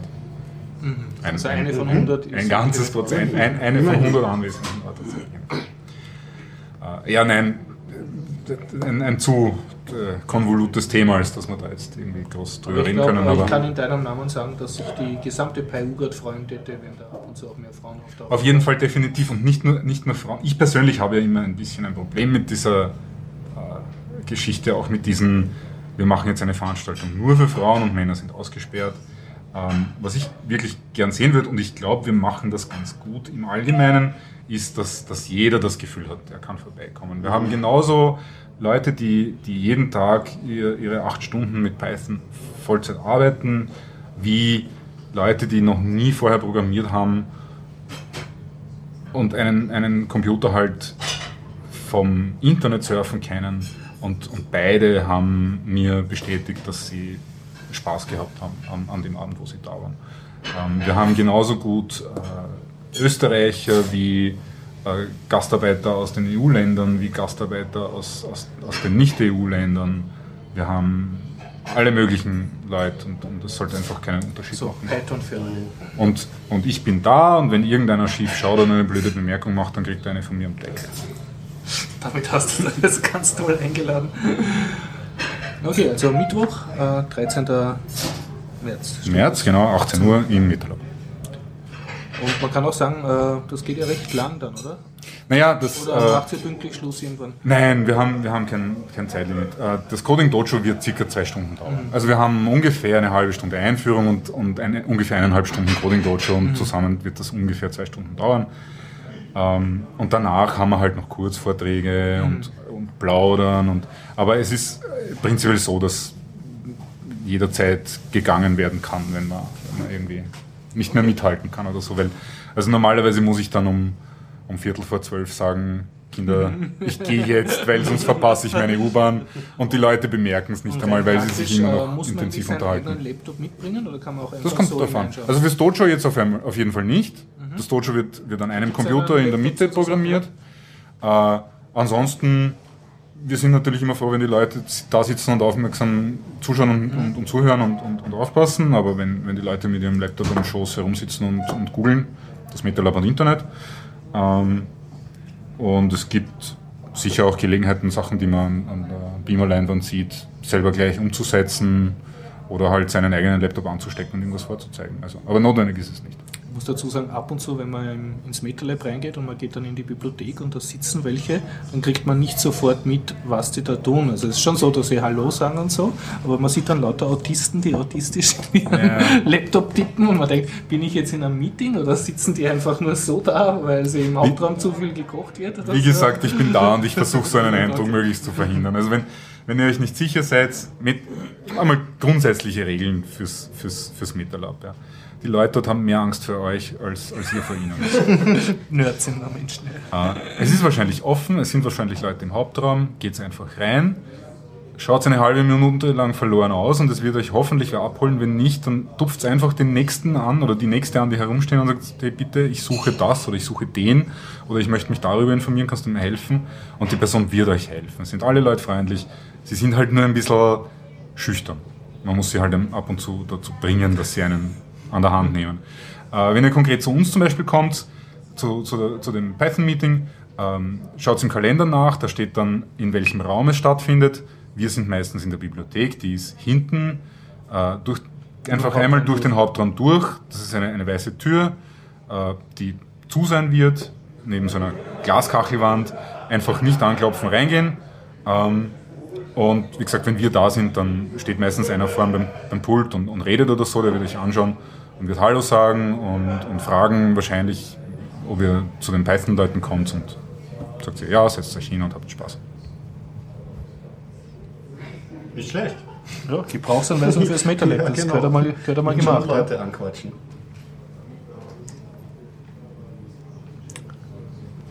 Habt ihr Themen? Sonst erzähle ich jetzt, dass ich ein Buch gelesen habe. Aber ich möchte euch nicht äh, bevormunden oder so. Tust du nicht.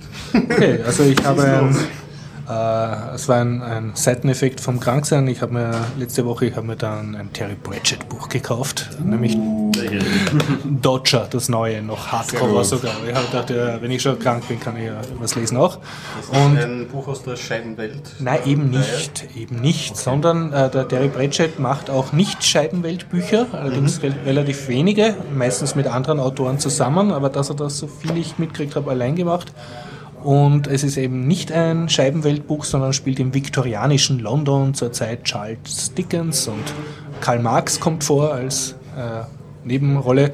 Und es geht um einen, ähm, so einen wie soll man sagen, einen aus der Unterschicht, der in einem East End wohnt von London, also da, wo die halt die, das Proletariat gehaust hat.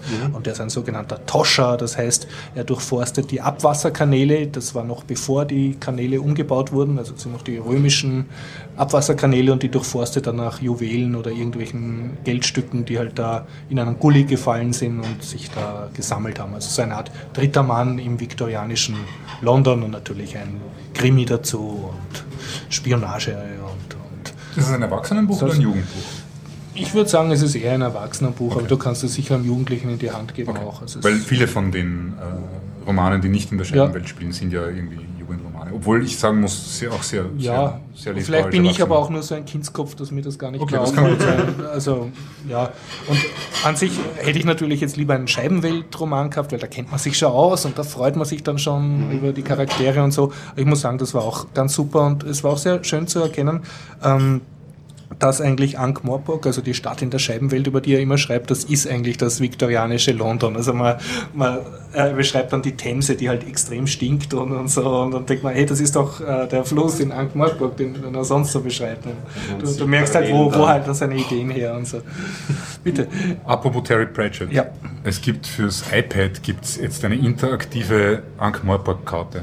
Mhm. Die ist zwar ziemlich teuer, ich habe es mir nicht gemerkt, 25 Euro oder 30, 40 Euro, ich weiß nicht, ziemlich teuer, teuer, eh Blödsinn, ja, weil wir sind verwöhnt von diesen 1,99 Apps.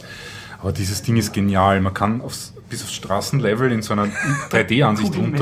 runterzoomen und dort rennen Leute herum. Und dann, dann Die kann sind man. animiert, oder? Die sind animiert und dann kann man äh, äh, Achievements kann man einsammeln. Zum Beispiel, wenn man den Rindswind findet oder den Tod findet, dann kriegt man ein Achievement. Oder wenn man, wenn man alle Tavernen besucht hat und solche Dinge. Das ist so genial. Es ist mit so viel Liebe gemacht. Das ist unglaublich. Diese App ist ihr Geld voll wert. Besser als Google Maps, das ist Ja, nicht in Echtzeit, nein, die wirklich. Leider nur iPad, aber wollte ich nur eingeworfen haben.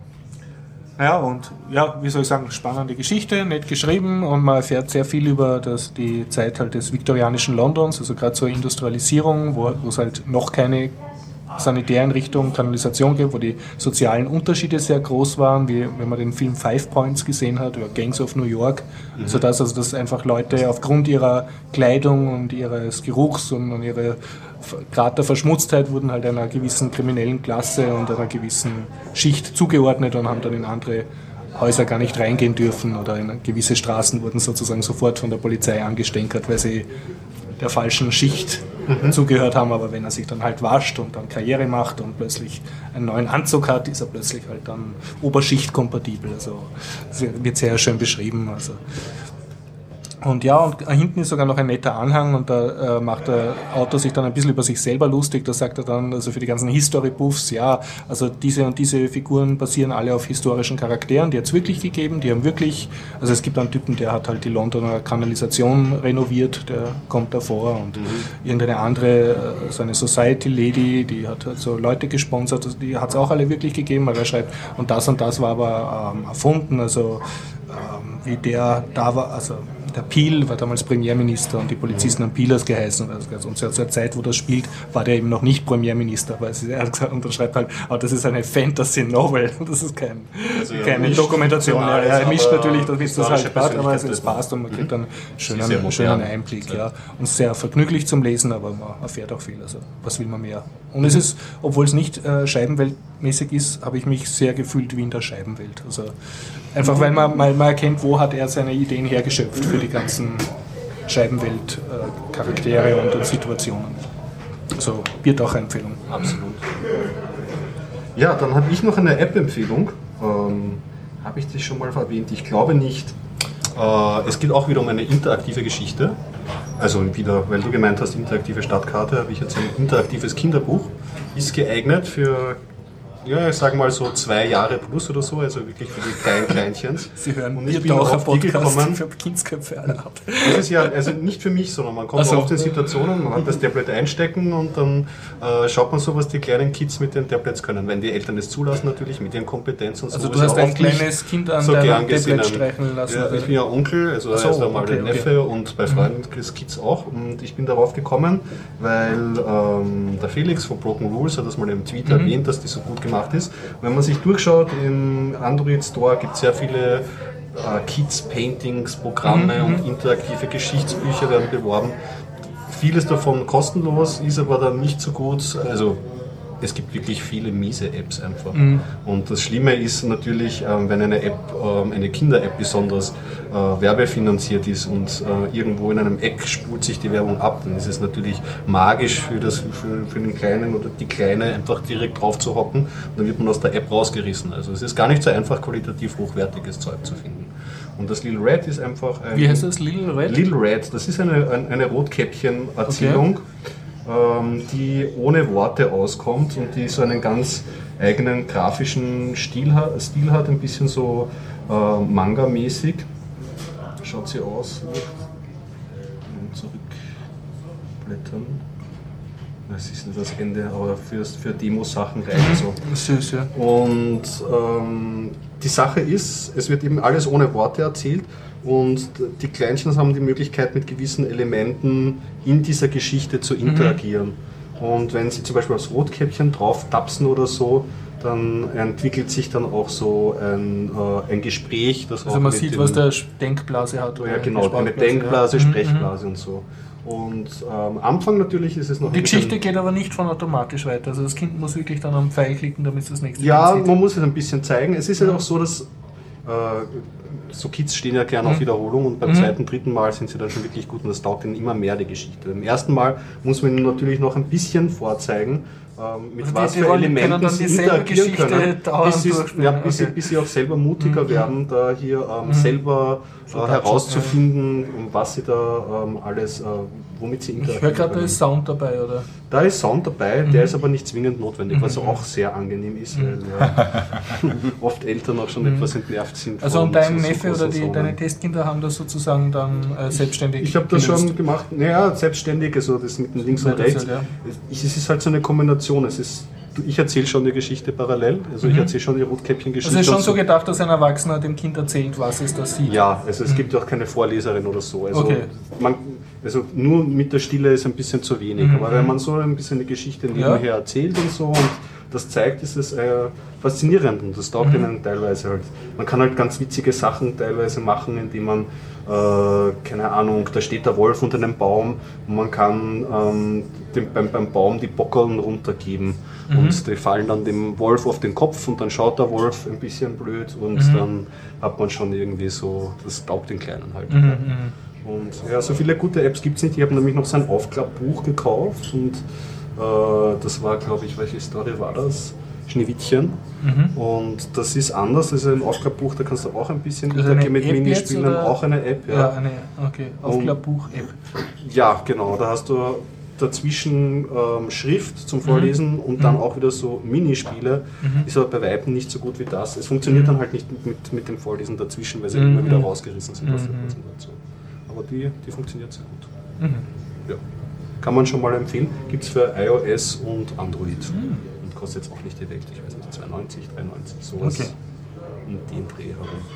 Ja. Haben wir noch was? Ich habe ur viele Meldungen, ich glaube eine oder zwei davon waren wichtig, aber äh, Sind wir schon bei den Meldungen. Du hast etwas von Kulturflatrate in Deutschland geschrieben. Ähm, äh, ja, aber das ist jetzt nicht meine Schöpfungshöhe, sondern das war nur ein, äh, ein Telepolis-Artikel, der, ähm, der einfach einmal, also der hat darüber berichtet, dass die Grünen in Deutschland ein Gutachten in Auftrag gegeben haben, was eine Kulturflatrate wirklich kosten wird, wenn die Künstler genauso viel kriegen sollen, wie sie jetzt kriegen. Und dadurch, dazu wurde einfach der Umsatz von Buchhandel, Musikindustrie und äh, noch irgendeiner Industrie zusammengerechnet und das dividiert mal den ca. 5%, die laut den Angaben von diesen Industrien wirklich an die Künstler gehen. Also die Tantiemen. Ne? Und dann haben sie das umgelegt auf die deutschen Internetnutzer und sind draufgekommen, ja, da kommt raus ein, ein Betrag von 5,70 Euro pro Jahr. Also wenn man sozusagen dieses ganze Kunst hat Recht und so beim Wort nimmt, ja, also wenn man wirklich will, dass die Künstler leben können, ja, Ja, wobei die Zahlen eigentlich ziemlich verschönigt sind, weil du hast bei den 5% alles rundherum nicht dabei wie irgendwie Audiotechniker. Die Ja, aber die wollen wir ja eh nicht bezahlen. ja. Das sind eh unnötig. Und was aber in Okay, dem, ja, dann können wir den Künstler alleine nur oder, äh, Na, was ist, wenn man den Künstlern 15% bezahlt und Eben, die ja. Künstler bezahlen ihre Audiotechniker? Dann Ja, da- da immer noch kann- dreimal so gut aus, die Künstler. ja, da darfst du dann keine 5% sagen, weil du musst mehr zahlen. Wenn sie Ja. dann alle anderen dafür zahlen müssen, ja. dann halt mehr. Aber das Problem ist ja, dass die Verlage den Audiotechnikern mehr bezahlen als den äh, Künstlern. Und das Ja, kannst und den auf die. Musik genauso wie auf, auf Literatur. Ja, das Problem ist auch, dass viele Sachen äh, gefloppt sind, die viel Geld schlingen erst da. Ja, ja, das Argument haben wir auch. hin. Bist du auf der anderen Seite? Das, nein, aber das ist ein Problem, was, eigentlich, was die Aufgabe von denen wäre, dass sie eben nicht so viel Flop machen, weil wenn sie allen das hinschieben, auch von denen, die es nicht, wo nichts rauskommt, aber In dem, in dem Sinn verhalten sich Verlage so soziopathisch wie Hedgefonds. Wie gesagt, und äh, dieser Telepolis-Artikel beleuchtet auch schön, dass in ganz Deutschland, glaube ich, gerade mal 100 Leute wirklich als Autor leben können. Und äh, die, an- es gibt zwar viel mehr Autoren, auch sehr berühmte, die viele Preise kriegen, aber die können nicht davon leben. Und dann Dazu im Zusammenhang gibt es einen sehr schönen Artikel in der Ausgabe vom Spiegel, also in der Papierausgabe. Ich habe ihn noch nicht online gefunden und der beleuchtet auch einfach das Verlagswesen jetzt im Zeichen von Kindle und E-Books. Und das Fazit ist eigentlich, dass niemand Verlage braucht. Also das ist sozusagen eine Industrie, die sich jetzt überlebt hat. Und was man noch weniger braucht als Verlage, ist die Buchpreisbindung. Also ich letztens auf irgendwo, weil irgendwo hat das getwittert mit so, der, der Mittelsmann stirbt jeden Tag. Ja. jo, und äh, mein, die zwei zusammen, also die finde ich, ist, ist recht, recht lesenswert. Über das Prinzip, Tier- Prinzip Kultur Flatrate haben wir eh auch schon mal geredet. Ich bin da kein, kein Freund prinzipiell davon. Aber wenigstens wird diskutiert. Ja, wenigstens wird diskutiert und die Zahlen gehen mal hin und her. Es muss ja ein Dialog stattfinden. Das ist ja echt zum, zum Weinen. sonst- sonst noch irgendwas? Das GIMP-Magazin kommt. Das, das Ja, Version rein. 3.0 vom GIMP-Magazin ist draußen. Äh, lesenswert, sehr schöne Artikel. Man muss halt Grafiker sein und sich drauf taugen. Ein spezieller Artikel äh, war Vergleich Photoshop äh, versus GIMP, also von seinem Heavy-User. Und kommt natürlich dann raus, dass GIMP in vielen Bereichen die Nase vorn hat, aber eben nicht in allen. Ja, das ist, GIMP ist eh eines der ältesten Projekte und ich habe mir jetzt die neue Version ähm, installiert unter Windows. Funktioniert eigentlich wunderbar, aber sie haben lange Release-Zyklen. Also man könnte fast noch mehr, Ja. mehr Wind könnte es Das, vertragen. das Problem ist halt, glaube ich, dass der GIMP alles hat, was, was einem Programmierer einfällt. Ähm, ich, ich verfolge das auch schon lange und ich, ich habe ja sehr viele Freunde, die Grafiker sind. Auch, ich glaube, 90% meiner Freunde waren auf der grafischen und solche Dinge. Und es ist halt schwer, überhaupt einmal zu verstehen, was die Probleme für einen Grafiker sind und was, was die Software anbelangt. Weil für uns schaut es so aus, als würde der GIMP eh alles machen, was man braucht. Aber das ist absolut nicht wahr. Du kannst mit einem File, das den GIMP erstellt hast, nicht zu einer Druckerei gehen. Okay. Die lachen dich aus, die stimmen dich heim. Also da steht man schon mal an, wenn man mit GIMP arbeitet. Und dann, ich meine, also, ja, jetzt kommen wieder die Gegenstimmen, dann ist ja nicht so und so, aber äh, vereinfacht, die aus, Druckerei an. vereinfacht ausgedrückt ist es halt so. Ja. Und, und darum geht es ja immer. Ne? Du, du kannst dem Grafiker sagen, hey, du willst du nicht von deiner raubkopierten Version vom, vom Photoshop runtergehen und, und dir die Arbeit mit GIMP antun? Und dann sagt der Grafiker, äh, nein, ich würde lieber endlich das Geld verdienen, damit ich mir den Photoshop leisten kann. Ähm, und auf der anderen Seite ist es halt dann schwierig, diese Grafiker, ich meine, prinzipiell wären sie ja schon begeistert, endlich von Adobe wegzukommen, aber es ist halt dann schwierig, jemanden zu finden, der die Arbeit und Zeit investieren kann, von der Grafik her, Grafikerseite her zu sagen, dieses Feature bräuchten wir. Oder, oder so müsste das funktionieren. Und dann einen Programmierer finden, der das auch noch umsetzen kann. Das, das ist halt. Der GIMP ist ein, ein wunderbares Projekt und, und, und man kann wirklich viel damit machen und teilweise echt die Nase vorn gegenüber dem Photoshop. Aber er hat halt das eine Problem, dass die, die eigentlich wichtige Zielgruppe nicht zusammenfällt mit der Usergruppe. Aber gerade da ist, glaube ich, das GIMP-Magazin gut, weil das halt so ein Hochglanzmagazin ist, dass du als Sicher. PDF Schafft lesen kannst und das kannst, können die das lesen und aha und, und so, das kannst Auf du ihnen in die Hand geben. absolut. Gibt es für solche Sachen eigentlich keine Crowdfunding-Möglichkeiten? Spezielle. Ich weiß nicht, weil da, wie viel Arbeit. für neue Projekte gibt es immer was, aber für irgendwie Verbesserung von Behaltnings, das irgendwie wird das glaub ich, nie so eine gefahndet. Patentkosten im, im Photoshop stecken. Du kannst Ja, Patente kann man. Puh. Na, du kannst, wenn, wenn die das Patent auf irgendeine Farbberechnungsformel haben, dann kannst du genau nichts machen. Schwierig. Ist immer das schwieriger. ist das es muss ja nicht einmal, dann auch, es oder? muss ja nicht Ja. einmal Patent sein, wenn, wenn du irgendwie deine, deine Farbpaletten von, wie heißen sie? Die, Symark nein, nein, nein, nein, nein, nein, nein, die, die, die, die, die mit den Fächern, ach Gott, mein Hirn. Pantone. Die, die, die haben Farben erfunden und die haben einen Katalog mit diesen Farben und die machen halt einen Deal mit Adobe und, und die machen sicher keinen Deal mit irgendeinem GIMP-Entwickler. Und wenn du zur Druckerei gehst und, sa- und sagst, ich hätte gerne die Farbe mit dem Zmycker so und so, sagt die Druckerei, was hat das für eine Pantonennummer?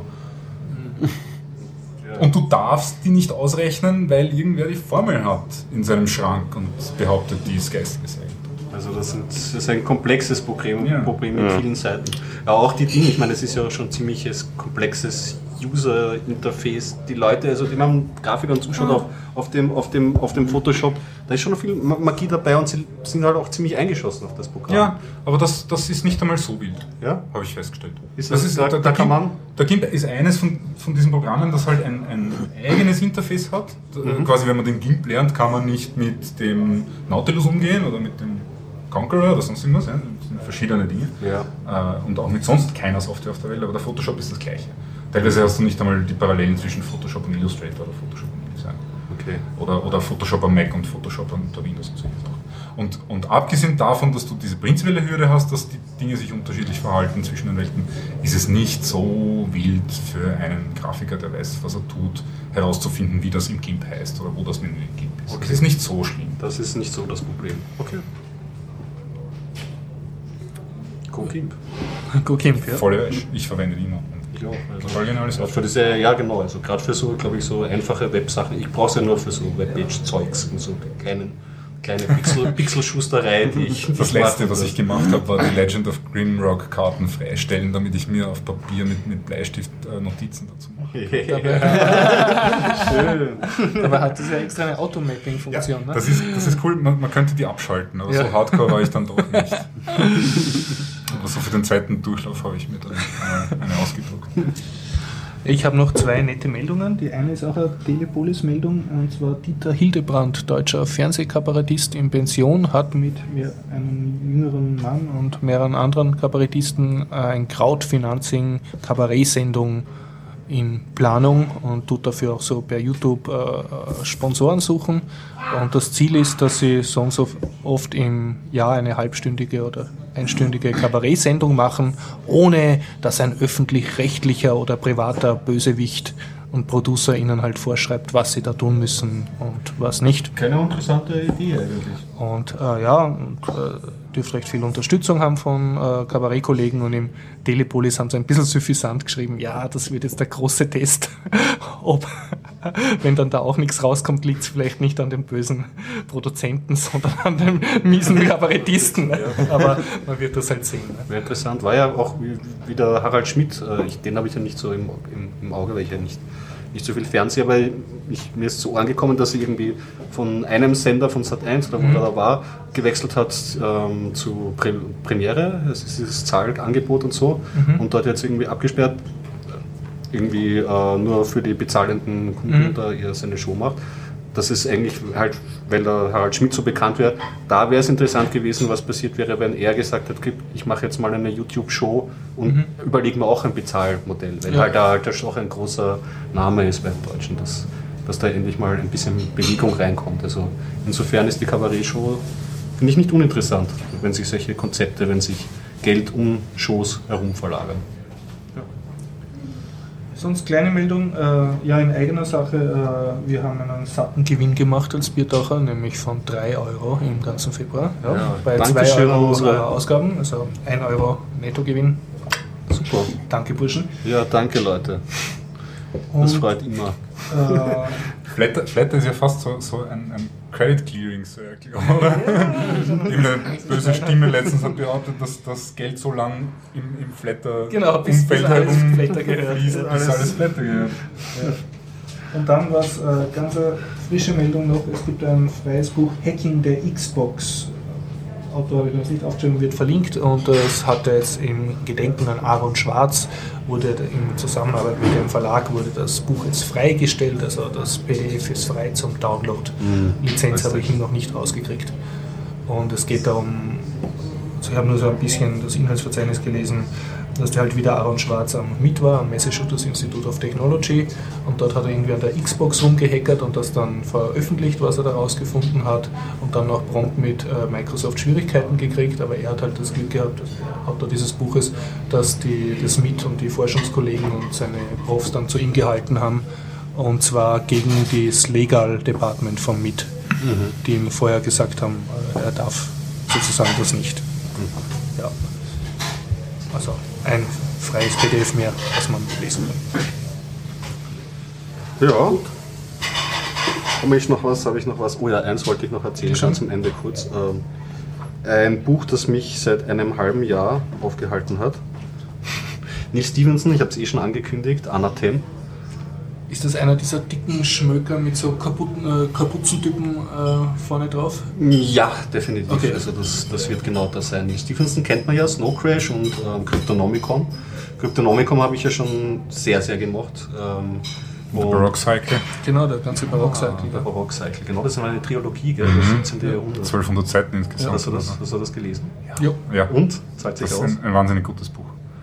hat aber schon länger. Hat, hat aber hat, hat auch Längen, ähm, aber hat, hat sehr viele Charaktere. Man muss schon irgendwie es in einen Zug lesen, sonst vergisst Fängt man, wer an wer ist. der Türkenbelagerung in Wien. Unter, unter Genau. der Wiener Stadtmauer. Eigentlich fängt es, glaube ich, in Linz an, mit dem Sobieski, Ja, der, der genau, gerade in ja, Linz die Donau überquert Ja, oder also sowas. voller Österreich-Bezug.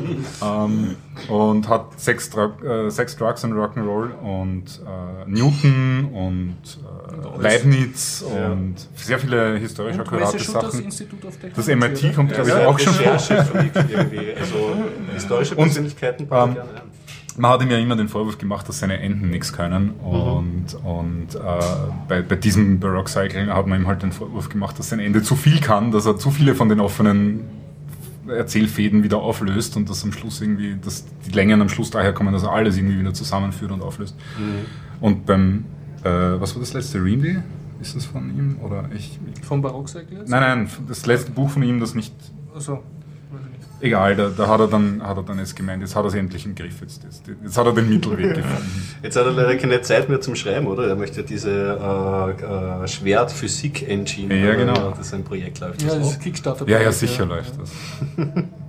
Auch, auch herrlich. Ja, das Also, Anathem. Anathem. ja. Anathem, ja genau. Ähm, das hatte äh, ein bisschen Pech bei mir, weil ähm, ich war ein bisschen bei Belletristik lesen faul in Sachen in Originalsprache lesen und habe bei Neil Stevenson jetzt, aber jetzt, wo ich jetzt einen Kobo habe, schon seit längerer Zeit, gibt es keine Ausreden mehr, ähm, englische Bücher nicht zu lesen, weil man kann direkt durch drauf tippen, auf Vokabel kann man sich diese übersetzen Muss man es erklären, der Kobo ist ein E-Book-Reader. E-Book-Reader, richtig. Okay, genau. also und dann liest es auf Englisch und wenn es ein Wort nicht weiß, tippst drauf Gibt und sich drauf auf und wird nachgeschlagen, beziehungsweise ich habe es mit defaultmäßig so eingestellt, dass er mir die englische äh, Definition davon ausliefert. Also, ich das reicht dann meistens. Ja, Ja, richtig, und man muss die Sprache nicht wechseln. Ich finde das angenehmer. Mhm. Ähm, Pech bei Anathem, ähm, so das Grundsetting ist, äh, es geht um einen hm, Mönch in Mhm. einem Kloster. Äh, Klöster in diesem Szenario sind allerdings jetzt nicht, äh, an Gott, glauben nicht an Gott, sondern sind eigentlich Zentren der Wissenschaft zum großen Teil. Es gibt verschiedene Klöster und die kommunizieren, alles mit, auch mit sehr viel Ritual verbunden, aber prinzipiell sind das so in der Gesellschaft die Wissenschaftler und auch ziemlich abgeschottet von der Außenwelt, das heißt, sie haben nur ganz wenig Kontakt irgendwie zur weltlichen Welt. das ist diesem unsere Zentrum. Universität. Eigentlich ein bisschen so wie unsere Sachen umgedreht, irgendwie so halt. Es ist irgendwie das Verhältnis, äh, äh, zu, weil, weil, die, weil die Leute in der weltlichen Welt sind ähm, viel geneigter an Gott zu glauben und solche Konzepte als, als die Mönche an sich. Ja, und das Pech war eben für mich, dass ich, dass mein Englisch, erstes englisches Buch war, weil diese ähm, weil diese, diese Klöster äh, so abgeschottet sind von der übrigen Welt, dass sie auch eine, teilweise eine eigene Sprache entwickelt haben, die dem Englischen sehr ähnlich ist. Und jedes dritte Vokabel, wo ich mir nicht sicher war, ob das jetzt wirklich Englisch ist, war halt wirklich ein erfundenes Vokabel. Das ist immer fies, ja. Ja, das war's. Und gab es da nicht schon ein Leser-Wiki, äh, seine Romane? Es gibt ein Glossar, man kann sind? sich auch spoilern, es gibt ein Vorwort, das man durchlesen kann, aber er Mhm. empfiehlt es nicht. Ähm, ich würde es jetzt auch nicht empfehlen. Der Dreh um dieses äh, Buch geht, ist so das Grundthematik, die sich durchzieht, ist Erkenntnistheorie. Wie kann man durch theoretische Gespräche, also diese Mönche unterhalten sich dann oft im Zwiegespräch, im klassischen Dialog über Erkenntnistheorie und wie viel kann man eigentlich herausfinden, allein durch die Macht der Beobachtung und der Logik und dieser, äh, äh, dieser Gesetze. Es ist also gerade die Dialoggeschichten sind sehr spannend und sehr philosophisch. Sehr cool. Was ich beim Neil Stevenson, und das war mir bei Cryptonomicum auch zu lang, sehr viel mh, Beschreibungen. Es, es gibt da noch eine Reise und so. Es war einfach zu viel Längen gehabt. Und ja, dadurch, dass ich Sprachschwierigkeiten irgendwie gehabt habe und so, ich habe es dann drei, vier Monate auch weggelegt und dann halt weitergelesen. Prinzipiell ist es schon eine Empfehlung. Also man kann schon sagen, es ist, es, man kann nicht sagen, es ist ein schlechtes Buch, es, es steckt viel drinnen. Und das ist wie bei den anderen Büchern, teilweise einfach zu viel drinnen und zu ausladend erzählt. Aber ja, es, wie gesagt, ich erzähle jetzt nicht, nicht mehr über die Handlung selber, weil es ist ein, ein Dreh vom Buch, dass man eben selbst ähm, sich die Sachen zusammenreimt. Weil es, man darf sich nicht fertig machen lassen, man muss ruhig Blut bewahren. Wenn man 500 Seiten jetzt nicht versteht, warum der mit dem so interagiert und warum der jetzt da rumsteht und warum das überhaupt so funktioniert, nicht aus der Ruhe bringen lassen, einfach weiterlesen. Es wird sich dann vieles erklären. Ja. Tja. Also so viel zu Anathem. Ja, abseits davon, äh, ich habe noch einen Lesezirkel gegründet und ähm, Hey, hey, hey, hey. Erzähl, was, was hast du gemacht? Ja, nix. Ich habe mich, äh, weil ich mich jetzt eben danach, ich bin jetzt sehr Belletristik hungrig, irgendwie nach dem Anathem mich so lange aufgehalten habe. Okay. Äh, habe ich irrsinnigen Gusto bekommen, deutsche, österreichische Autoren jetzt mal äh, schneller zu lesen und deswegen habe ich mit zwei anderen Freunden beschlossen, äh, ganz klein irgendwie. Ja. Wir motivieren uns gegenseitig, indem wir uns einfach Termin setzen, Buch lesen und dann drüber quatschen. Ihr gleich Mikro mitnehmen und einen Podcast draus machen. Habe ich vorgeschlagen, nicht jeder ist so scharf aufs Mikro Ah, wie wir. Ja, das, das, das, das aber du kannst ja, Ja, kannst ja grad- hören, was die Freunde sagen und das dann da nach, nacherzählen. Ja. Mir auch. Danke. Ich auch. Äh, drei. Ja, und äh, als erstes Buch habe ich jetzt den von Klavinic äh, habe ich gelesen, den Kameramörder. Das war, war ein, ein geeignetes Buch für den Anfang. halt- Österreichischer Krimi. Ja, ist ein österreichischer Krimi und ähm, ja, war in einem, zwei Abenden durchgelesen. Das war so das, das Gegenteilprogramm zu Stevenson. Und äh, ist auch eine Empfehlung. Der Klavinic, der ist mir nämlich einmal aufgefallen, der hat das äh, Buch geschrieben, das bin doch ich.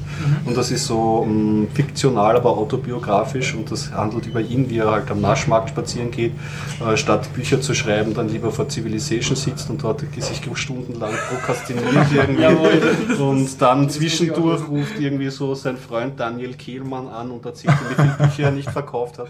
Also wenn man so ein bisschen... Bitte, und ich muss sagen, ich habe Kehlmann gelesen, haut sich nicht aus. Ich finde auch nicht. Weil wir gerade beim Baroque Cycle waren, ich habe das, äh, die Vermessung der Welt danach gelesen und ich immer gedacht, das kann ja voll nichts im Vergleich. Ja, äh, ich war auch gerade von Vermessung der Welt. jetzt kein schlechtes Buch ist. Ja, kann man sich streiten. Ich Ich, war auch nicht. enttäuscht von, von der Vermessung der Welt. Das hat mir auch nicht getan. Ähm, der Kameramörder auf jeden Fall aus der Ich-Perspektive erzählt. Äh, man darf auch nicht so viel verraten, Krimi natürlich. Aber prinzipiell, wenn man. Es handelt davon, dass ein Pärchen, äh, der Ich-Erzähler und seine Lebensgefährtin, wird auch nur Lebensgefährtin genannt, besuchen ähm, Freunde, die am Land wohnen, frisch dorthin gezogen sind, ehemalige Städter.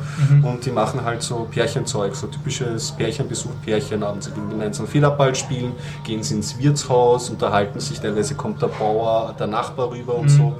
Und wenn man so ein bisschen Österreich im Auge und im Ohr hat, ist es durchaus kurzweilige, lustige Unterhaltung mit einem kleinen Twist.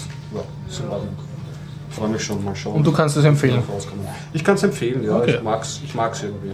Es ist jetzt nicht irgendwie so etwas, was einen weiterbringt, aber es, sind, es ist gute Unterhaltung. Ich glaube, du hast da eh eine nette Tradition gestartet, Hopp mit einem Buch herbringen und dann einem anderen Biertaucher überlassen. Das kann ich man gern irgendwie- wiederholen. Ich bin, ja. ich bin eh so ein Bookcrossing-Fan und, und Äh, hast du eine Bookcrossing-Nummer? Ich habe eine Bookcrossing-Nummer. Länger Also- schon nicht mehr verwendet, aber Na, weil sch schreib eine rein, dann tue ich ich in in dem Fall Also, habe ich, ist schon drin. In dem Fall habe ich ein Ex Libris Danke. drinnen, weil, wie gesagt, das Buch hätte ich gerne noch einmal lesen, aber Auch noch ein. Du auch noch. Er will auch. Er will auch, ja, ich habe es versucht jetzt zu sagen. Wir sind fertig. Was? Nein, nein, nein, nein, nur mit. Jo, okay. So, sag nochmal den Titel von dem Galvin. Äh, Klavinic, äh, Thomas, Thomas Klavinic. Nein, der, der Titel vom Buch. Und der Kameramörder. Der Kameramörder. Der Kameramörder. Okay. Florian, letzter Rent? Was? Nö. Ich könnte, ich könnte doch was jemanden loben oder eine, ich Hey, Florian! könnte einen Magistrat loben. 95 Folgen und der Florian lobt jetzt erstmal so. Das habe ich schon öfter. Hör's nach. Alle nachhören. Okay. Ein Magistrat wird gelobt, das ist Was? aber. Ja, ich wollte, das- ich habe es auf Twitter noch nicht gelobt. Sorry, oder rente ich ja nur. Äh, Okay, na Lob, Lob aber. ich, ich will die Emma 48 mal loben. Die Emma 48. Ja. Okay. Wegen Mistkübeln, aber eigentlich nicht wegen Mistkübeln an sich, sondern wegen Reflektoren. Das war die einzige Möglichkeit, wie ich es irgendwie überlebt habe, auf der Donauinsel in der Nacht mit dem Rad durchzukommen. Aha, also eine Technologie von der MA48. Ja, weil Beleuchtung gibt's ja da großteils nicht. Aber die Also, Mistkübel haben alle nachts auf Reflektoren. Der Donauinsel Rad gefahren. Hey, Ja. aber sollte jetzt nicht auf Schon der Mal. Donauinsel überall schon die Hightech LED und WLAN verdimmten Lampen sein? Aber Echt? Nee. Aber was ich nicht verstehe, äh, du hast doch einen Scheinwerfer am Fahrrad. Ja, aber Scheinwerfer, viel Fläche, nicht so wirklich hell. du kannst mit, mit, dem- Fahrrad nicht wirklich dich an die STV Und, und an den Reflektoren der, der Mistkübel hast du gemerkt, dass du noch auf der Donauinsel bist und nicht Ich habe immer gemerkt, oh, das ist wirklich jetzt noch ein Radweg. Ah. Jedes Mal, wenn genau diese Mistkübel da, diese Betonmistkübel gewesen sind, habe ich mich noch zurechtgefunden. Weil sonst ein Wegweiser so habe, ich- sieht man überhaupt keine mehr. Wobei ich mich frage, ob da wirklich die 48er zuständig sind oder Es, die. es ist eine gute Frage. Es ist Ah. auch die M48, die Mistkübel sind von der M48 steht drauf. Okay. Aber die Reflektoren, die drauf ja sind, vielleicht ist sie wieder eine eigene Behörde. Vielleicht waren das so Gorilla-Reflektoren. Ist ja bitte. zuständig für die Parks und die Grünanlagen. Ah, das ist eine andere Emma. Das Ja, sind ja. Emma 14 oder so. Ja, war aber wenn, wenn das auf ich dem von M48 drum drauf ist, und habe ich mal angenommen, das wird schon von dem sein. Ja, kann gut sein. Auf jeden Fall, du hast ein, ein positives Wien-Bürger-Erlebnis und Ja. hast gedacht, da geht's hin, mein Steuergeld, das war gut so. Ja, die Donauinsel ist ja cool. Ja, ich meine, die Reflektoren. So. Ja, das macht ja die Donauinsel cool überhaupt. Ohne Reflektoren wäre ich in der Donau gelandet, dann wäre es nicht mehr cool. Suchen Sie Wien, wo die Mistkübel auf der Donauinsel in der Abendsonne glitzern, dank eingebauter Genau. Reflektoren. Blöd war, dass die bei, bei, bei Freudenau die, der Radweg ein Loch neben dem anderen ist, aber das ist anders. Also wenn Ja, uns irgendwann einmal, wenn wir im Fußball verlieren, ja, dann, dann exportieren wir den Florian in eine andere Stadt ja, und er benörgelt die so lang, bis uns gewinnen lassen. Was du? Das ist ja Fußball. Ja, einfach so. Es ist, es ist. Wiener, okay. Ja, ein Hurra auf die Mistkübel und Ja. schön was, Leute. Ich möchte mich an dieser Ja. Stelle noch an unserem hoffentlichen Begrüßungsmoderator Markus Dopplinger aus Deutschland äh, bedanken, der die Begrüßungsworte spendiert hat. Ja, spitze, das war echt super. Danke, Markus. Okay, na dann, tschüss. Ciao. Und viel Spaß jetzt mit 70 Minuten Bitcoin-Update. Ja, hallo Andreas und hallo Johannes. Hallo. Hallo. Wir sind heute zu dritt, hallo liebe Hörer, äh, zu dritt beim Bitcoin Update im Biertaucher Podcast äh, und auch Standalone. Äh, wir haben heute einen ganz besonderen Gast, den Johannes, der wird ein bisschen was von seinem Projekt erzählen. Und ja, Andreas ist auch wieder dabei und andere Andreas und ja, And Johannes hat einiges vor. Erzähl einmal, äh, du bist ganz spontan auf uns gestoßen und hast äh, etwas vorbereitet. Ja, und zwar ähm, sind wir gerade dabei, ähm, die erste Dokumentation über Bitcoins zu drehen in voller Länge. 100% mit Bitcoins finanziert und bezahlt. Und ähm, haben den ersten um, unsere Webseite gestartet auf bitcointhedocumentary.org und auch einen vorübergehenden Diskussionsthread eingerichtet auf bitcointalk.org, findet man auch ganz leicht und möchten halt die interessanten Geschichten und Personen, die es in der Bitcoin-Welt so gibt, finden, interviewen, zu allen, zu ihren ähm, jeweiligen Themen halt löchern und daraus dann eine interessante, einen interessanten Film für das breite Publikum machen. Ja, das hört sich total spannend an. Was heißt äh, Documentary? Äh, Hat es eine bestimmte Längenvorgabe oder so? Oder Bis Wie- wie- wie sind da die Vorgaben? vorgegeben. Also Feature Length ähm, heißt es auf Englisch und das ist eine Festlegung. Ich glaube 30 bis 45 Minuten ist das Minimum. Das Mhm. wollen wir auch erreichen. Wenn es länger wird, ist auch nicht schlimm. Aber es soll halt eine gewisse Länge haben, damit man das dann auch mal ähm, beim Fernsehen zum Beispiel ähm, ausstrahlen könnte. okay, ja. Interessant. Und äh, wer ist da dahinter? Also du hast es jetzt erst gestartet oder machst du das schon länger oder hast du da noch andere Leute, die da mitarbeiten? Wie schaut das aus? Ja, also wir sind zu fünft in meinem Team.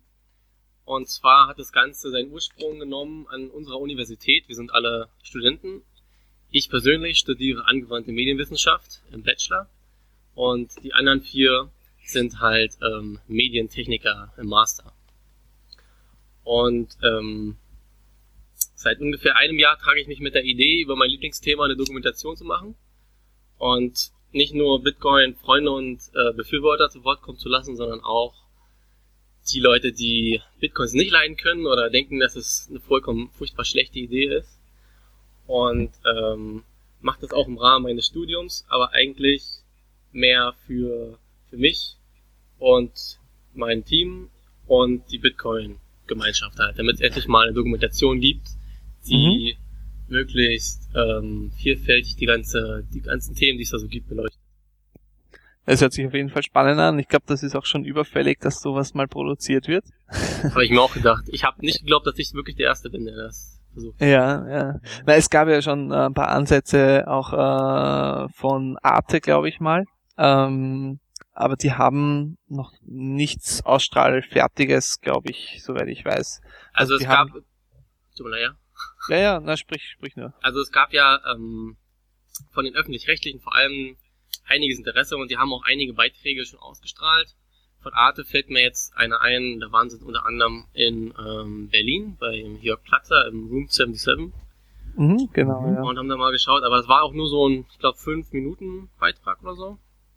Und eigentlich nix, ähm, wo man jetzt mal einen vollständigen Einblick in die ganze Thematik erhält und am Ende weiß, was Bitcoins eigentlich sind. Ja, ja, richtig. Na, das ist auch überhaupt schwer, ähm, das in 30 Minuten rüberzubringen. Das ist ja auch schon schwer, das in einem einstündigen Vortrag wirklich rüberzubringen, was wir immer wieder mal versuchen. Also, äh, ja, ähm, ähm, Arte hat, soweit ich weiß, auf der Londoner Konferenz ziemlich viel Material produziert, äh, was sie aber noch nicht irgendwie, ähm, die, die haben da nur einen, einen 5-Minuten-Beitrag draus gemacht. Aber, ja. Ja, also der ZDF hat zum Beispiel auch beim elektrischen Reporter einen relativ langen Beitrag gehabt, der nicht so schlecht war, meiner Meinung nach. Also die haben das auf zweimal gemacht. Also Mhm. beim ersten Mal eben so eine, ähm, ja, was wäre, wenn sowas wie Bitcoin, wenn es sowas wie Bitcoin gäbe, so eine ein bisschen eine fiktive Geschichte. Und äh, zum zweiten dann einen richtigen Beitrag über die Realität von Bitcoin. Da war, haben sie auch zum Beispiel den Stefan Thomas interviewt. Also die haben das relativ gut gemacht. Und ja, auch ein recht gutes Format, aber natürlich auch jetzt, ich weiß nicht, wie lang ist der, 20 Minuten oder so. Mhm. Also Und wer, ist äh, so die Zielgruppe für, euren, für euer Projekt? Wer soll sich das dann im Endeffekt anschauen? Also ganz klar ähm, wollen wir natürlich ähm, auch die Bitcoiner ansprechen. Ähm, und ich gehe auch davon aus, dass ein erheblicher Teil der ähm, Bitcoin-Gemeinschaft äh, den Film am Ende sehen wird. Er wird ja auch vollkommen frei und frei verfügbar ähm, zum Download bereitgestellt. Aber die eigentliche Zielgruppe sind ähm, die unbedarften Leute. Ähm, solche, wie gesagt, Zuschauer von, von Arte zum Beispiel oder ähm, jemand, der noch nie was oder vielleicht mal so vom Hören sagen über Bitcoins gehört hat und der eigentlich kein großes Vorwiss- Vorwissen mit, mitbringen muss. Mhm, mhm. Na, hört sich mal spannend an. Das ist äh, wirklich schwierig, glaube ich, das äh, gut rüberzubringen, äh, was jetzt wirklich Bitcoins sind und die Essenz äh, des Ganzen aufzufassen. Ja, also Das stimmt. Also wir werden sicherlich nicht erschöpfend beantworten können und an alle Aspekte wirklich Mhm. ähm, zu Genüge ähm, uns einfühlen können. Aber was ich halt versuche ist, den Leuten, die das sehen, äh, ein Verständnis davon zu geben, wie es funktioniert, was man damit machen kann und was es für die Gesellschaft oder die Wirtschaftsordnung bedeuten könnte. Und die Leute müssen halt nicht die technischen Details verstehen, die müssen nicht wissen, ähm, was wie ein Bitcoin-Miner funktioniert oder ähm, irgendwelche Terminal-Commands ähm, ausführen können. Die sollen halt nur das Verständnis ähm, bekommen ähm, auf so einer mehr oder weniger populärwissenschaftlichen Ebene, ähm, was Bitcoins sind, damit sie es sozusagen beschreiben können. So wie man heutzutage vielleicht jemand auf der Straße fragt, was ist E-Mail? Und dir und das derjenige Ja, sagt, ja. ähm, Mhm. das sollen auch die Zuschauer meiner Dokumentation am Ende wissen. ja, ja, das Mhm. klingt gut. Ja, das Sehr klingt nach einem erreichbaren Ziel. das ist immer Was habt- Doch. Was habt ihr für einen Zeitrahmen? Also wann wird das Ganze stattfinden? Wann wird es gedreht? Wann soll es fertig sein in etwa? Also gedreht wird ähm, hauptsächlich April bis Mai. Die Interviews sind gerade dabei, halt ähm, äh, na, aufgereiht zu werden. Wenn ich natürlich jemanden finde, den ich nicht da einordnen kann, der aber unbedingt noch in die Dokumentation soll, ist es auch kein Problem, das weiter nach hinten zu verlagern. Bis Oktober haben wir Zeit, das Ding komplett fertig zu machen. Ähm, da gibt es so eine Vorla Vorgabe von der Uni, schließlich läuft das ja auch als ähm, unser Studienprojekt. Und ähm, bis dahin haben wir halt Zeit, erstmal im ersten Schwung alles mitzunehmen, alle aufzunehmen. Und ähm, was danach eventuell noch stattfindet, kann dann noch ähm, in einem weiterführenden Projekt ähm, mit eingeflochten werden und vielleicht ein Bitcoin-Projekt, die Fortsetzung oder The Remix oder der Director's Cut mit einfließen. Ja, ja. Okay, ja. Sehr interessant. Na, wir Was werden euch hoffentlich dabei ein bisschen unterstützen können und ja, dann bin ich schon sehr gespannt, was dabei rausschaut. Mhm. Ja, und wenn irgendwer von den, von unseren Hörern jetzt vielleicht sich denkt, ah ja, er hat eine tolle Bitcoin-Story oder er ist, hat was, was Tolles erlebt, ähm, dann meldet euch.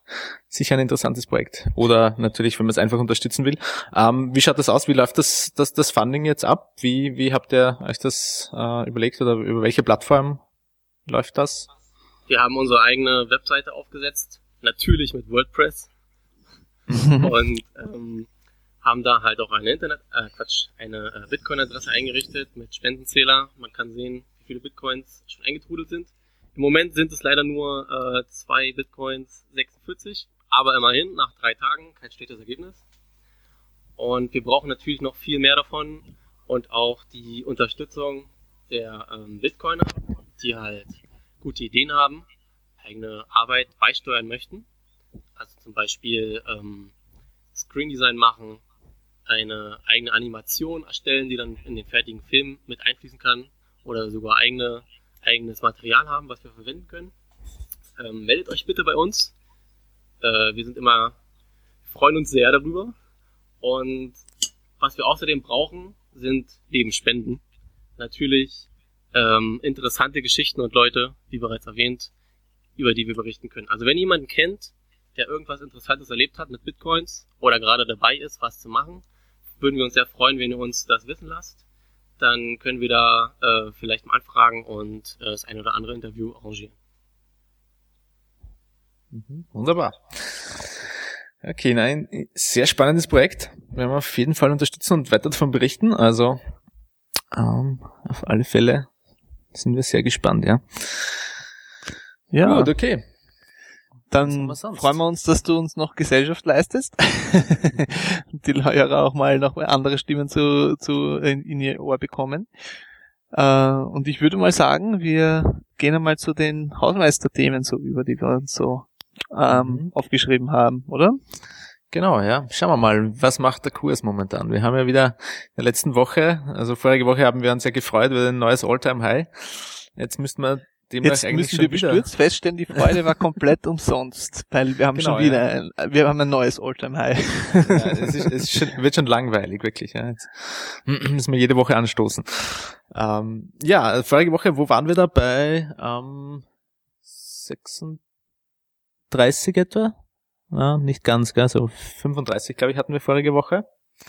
Und ja, mittlerweile sind wir auf äh, 46 46,80 momentan. Ähm, dazwischen hat es einen kleinen äh, ja, Run gegeben. Da waren wir auf über 49 kurzfristig. Und dann ein kleiner Absturz ja, äh, Absturz, 34. Korrektur, Bubble gepoppt, wie auch immer man es nennen könnte. Es war auf jeden Fall so, dass die Aufwärtsbewegung sehr parabolisch nach oben war, was äh, bekannterweise nicht ewig so gehen kann. Und wir sind kurzfristig auf äh, eine andere wachsende Trendlinie aufgestoßen bei circa, was war das, 33,4 oder so. Äh, ist die eine Korrektur gekommen, was, also, wenn man sich überlegt, von 49 auf 33,4 ist schon massiv eigentlich. Aber das ist immer noch äh, genau auf der steigenden Trendlinie, die sich circa jedes Monat verdoppelt vom Preis her, oder? Wie war das? 35, 20 Jahre, also äh, eine, eine Trendlinie, die ungefähr jedes Monat sich äh, verdoppelt im Preis, beziehungsweise um, uh, um circa ja, in etwa. Also. 10, 10 US-Dollar mindestens steigt pro Monat wie auch immer man das interpretiert. Da gibt's auch eine Grafik dazu, die ist diesmal auch in den Show Notes sogar drinnen. ja, ah, wobei man dazu sagen muss, zu diesem, zu diesem Mini-Crash, den wir da dazwischen hatten, äh, wenn man sich das Ganze am Daily Chart anschaut, sieht man eigentlich davon überhaupt nichts. Ja?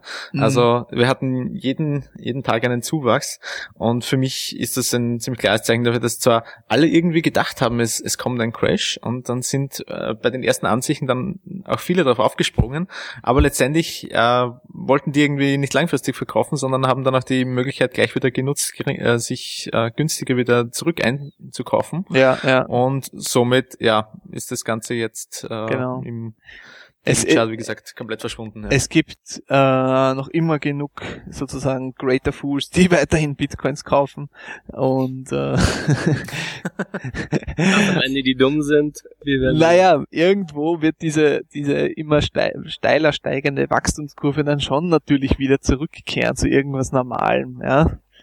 Damit muss man fairerweise rechnen, ja. Und wann das aber ist, weiß man nicht. Und das kann jetzt noch eine Zeit lang so weitergehen, weil, ja. Es gibt ja auch diverse Spekulationen, wann sozusagen das Bitcoin-Wachstum aufhören könnte, zum Beispiel von Rick Falkwinge. Mhm, genau. Äh, du hast den Artikel gelesen? Ich habe ihn nur. Ja, habe ich gelesen, ja. Ja, was hat er denn ges- geschrieben? Ja, also im Prinzip, äh, Rick Falk-Wink hat ja schon auf, wann war, 2011, glaube ich, hat er ja geschrieben, dass er äh, ja, all in gegangen ist, mehr oder weniger in Bitcoin. Ähm, er hat das allerdings dann später wieder revidiert und gemeint, er hat seine Bitcoins wieder verkauft, aber mittlerweile dürfte er wieder eingestiegen sein, ich weiß nicht genau wann. Auf jeden Fall hat er jetzt wieder einen Artikel 49. rausgebracht. Wie bitte? Nee, ich dachte nur, bei 49 war das, aber ich komme nicht rühren. Nein, ich weiß es nicht genau. Okay.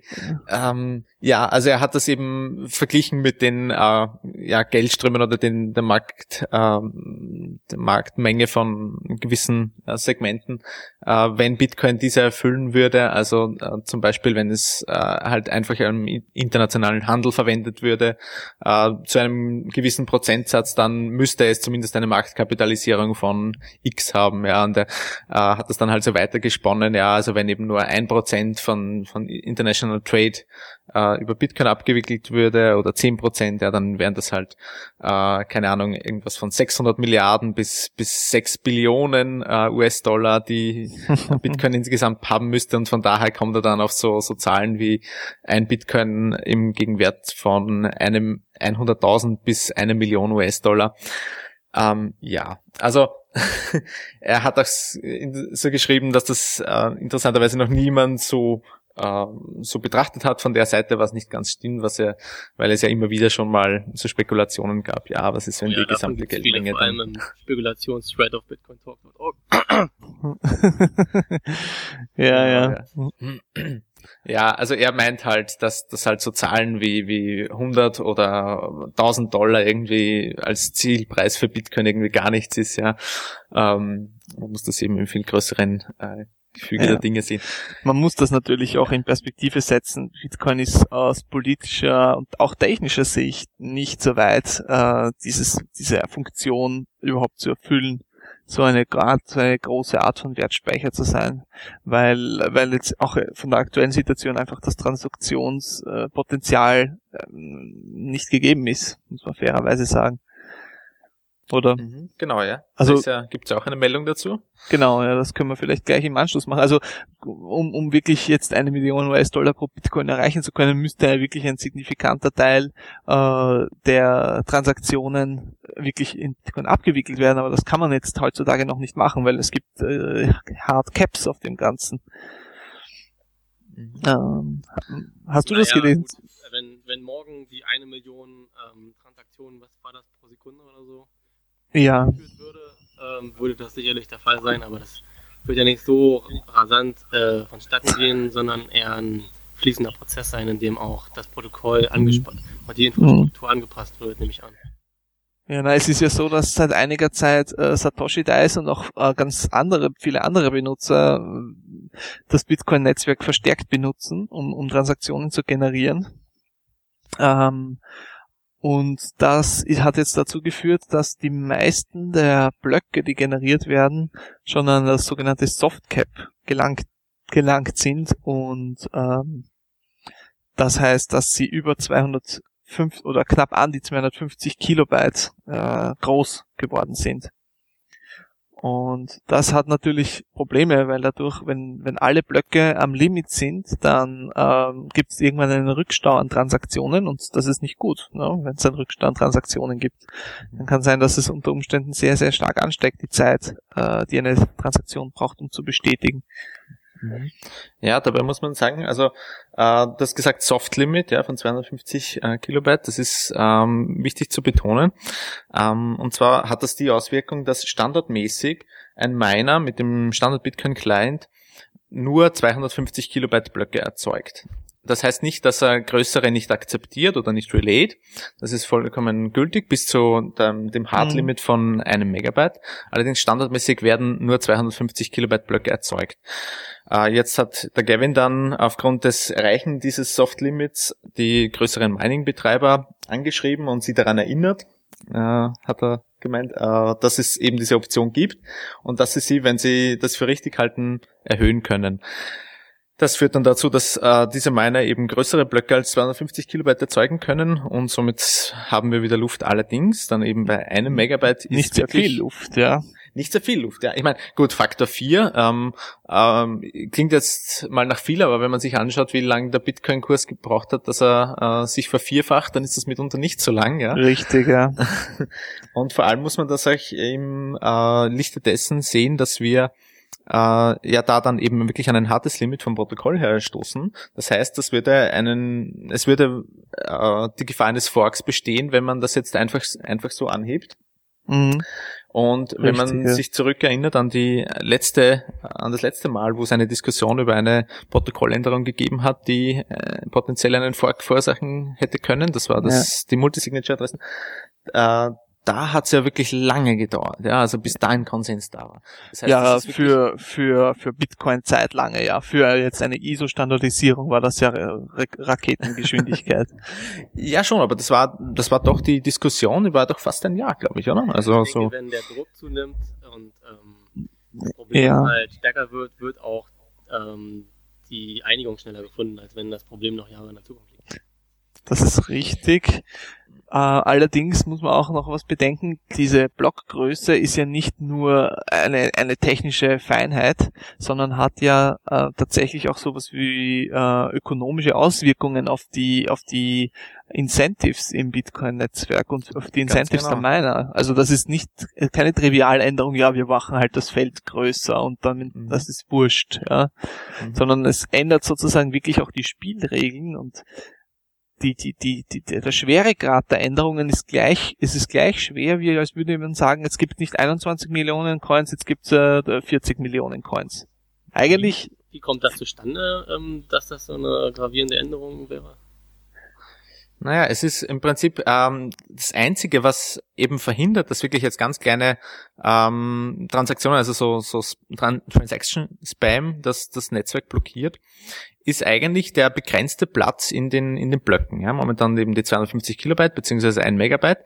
Und um den muss quasi geboten werden. Also das, was man oft als Fees bezeichnet, als Transaction Fees, ist ja letztendlich nichts anderes als ein, als ein Angebot ja, für einen Miner, die eigene Transaktion in den Block aufzunehmen.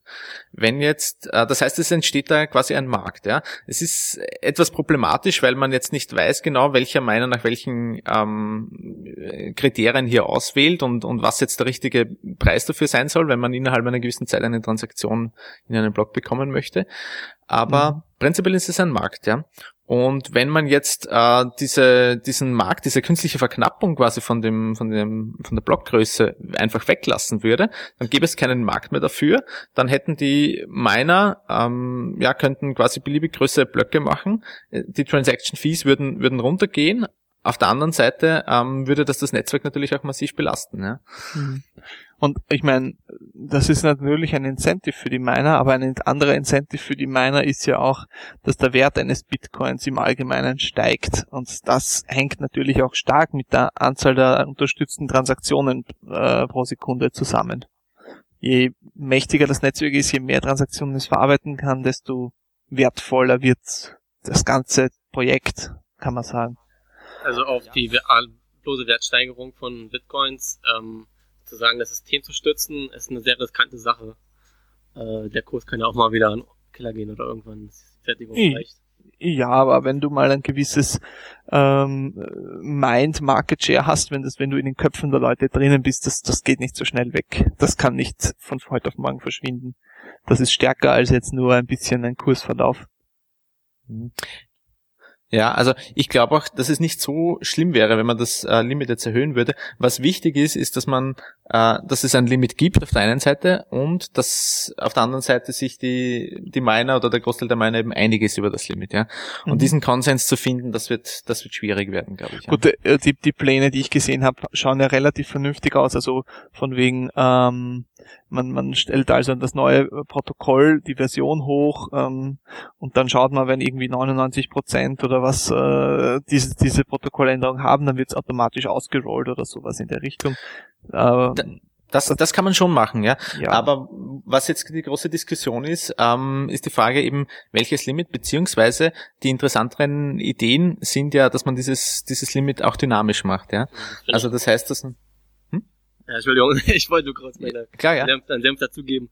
Ähm, das Bitcoin-Protokoll beruht ja auf, auf vielen solchen Algorithmen, die halt ähm, nicht irgendwelche zufälligen Werte äh, zur Grundlage nehmen, sondern tatsächlich äh, ähm, äh, sag mal, Ressourcen, die zur Verfügung stehen, berechnet und dann sich demzufolge anpasst. Also es ist eigentlich nur vernünftig und auch ähm, äh, ökologisch, da wieder so ein ähm, Algorithmus einzuführen, so ein dynamisches Limit.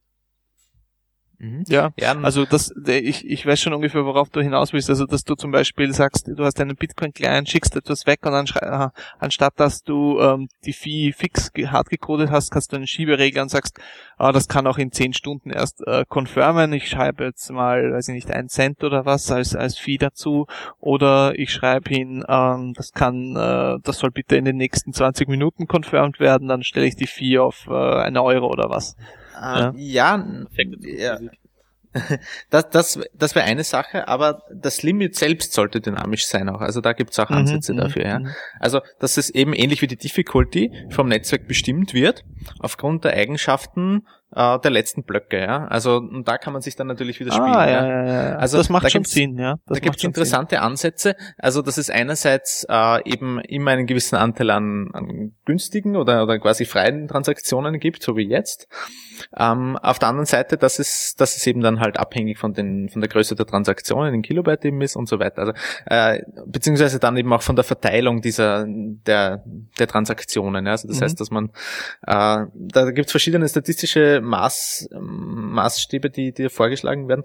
Es ist eine interessante Diskussion, aber natürlich verdammt schwierig, das wirklich stabil hinzubekommen, ja? weil es muss ein, so, so wie die Difficulty, äh, es muss ein, ein, ein wirklich stabiles äh, Regelsystem quasi sein. Es darf jetzt nicht dann irgendwie zu massiven Schwankungen kommen, dass man Attacken fahren kann, wie zum Beispiel ja einmal ein Riesenblock und dann wieder ein leerer Block und dann wieder ein Riesenblock.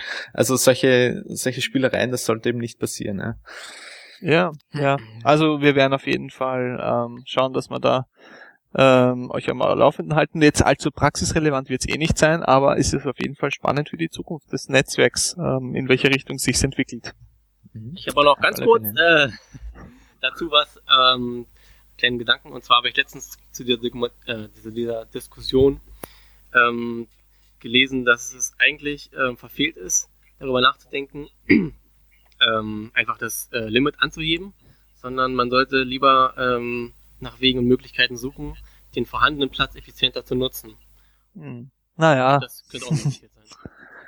da, da hast du nicht so viel äh, Optimierungsspielraum. Da hast du keine, ähm, da hast du höchstens einen linearen äh, Spielraum.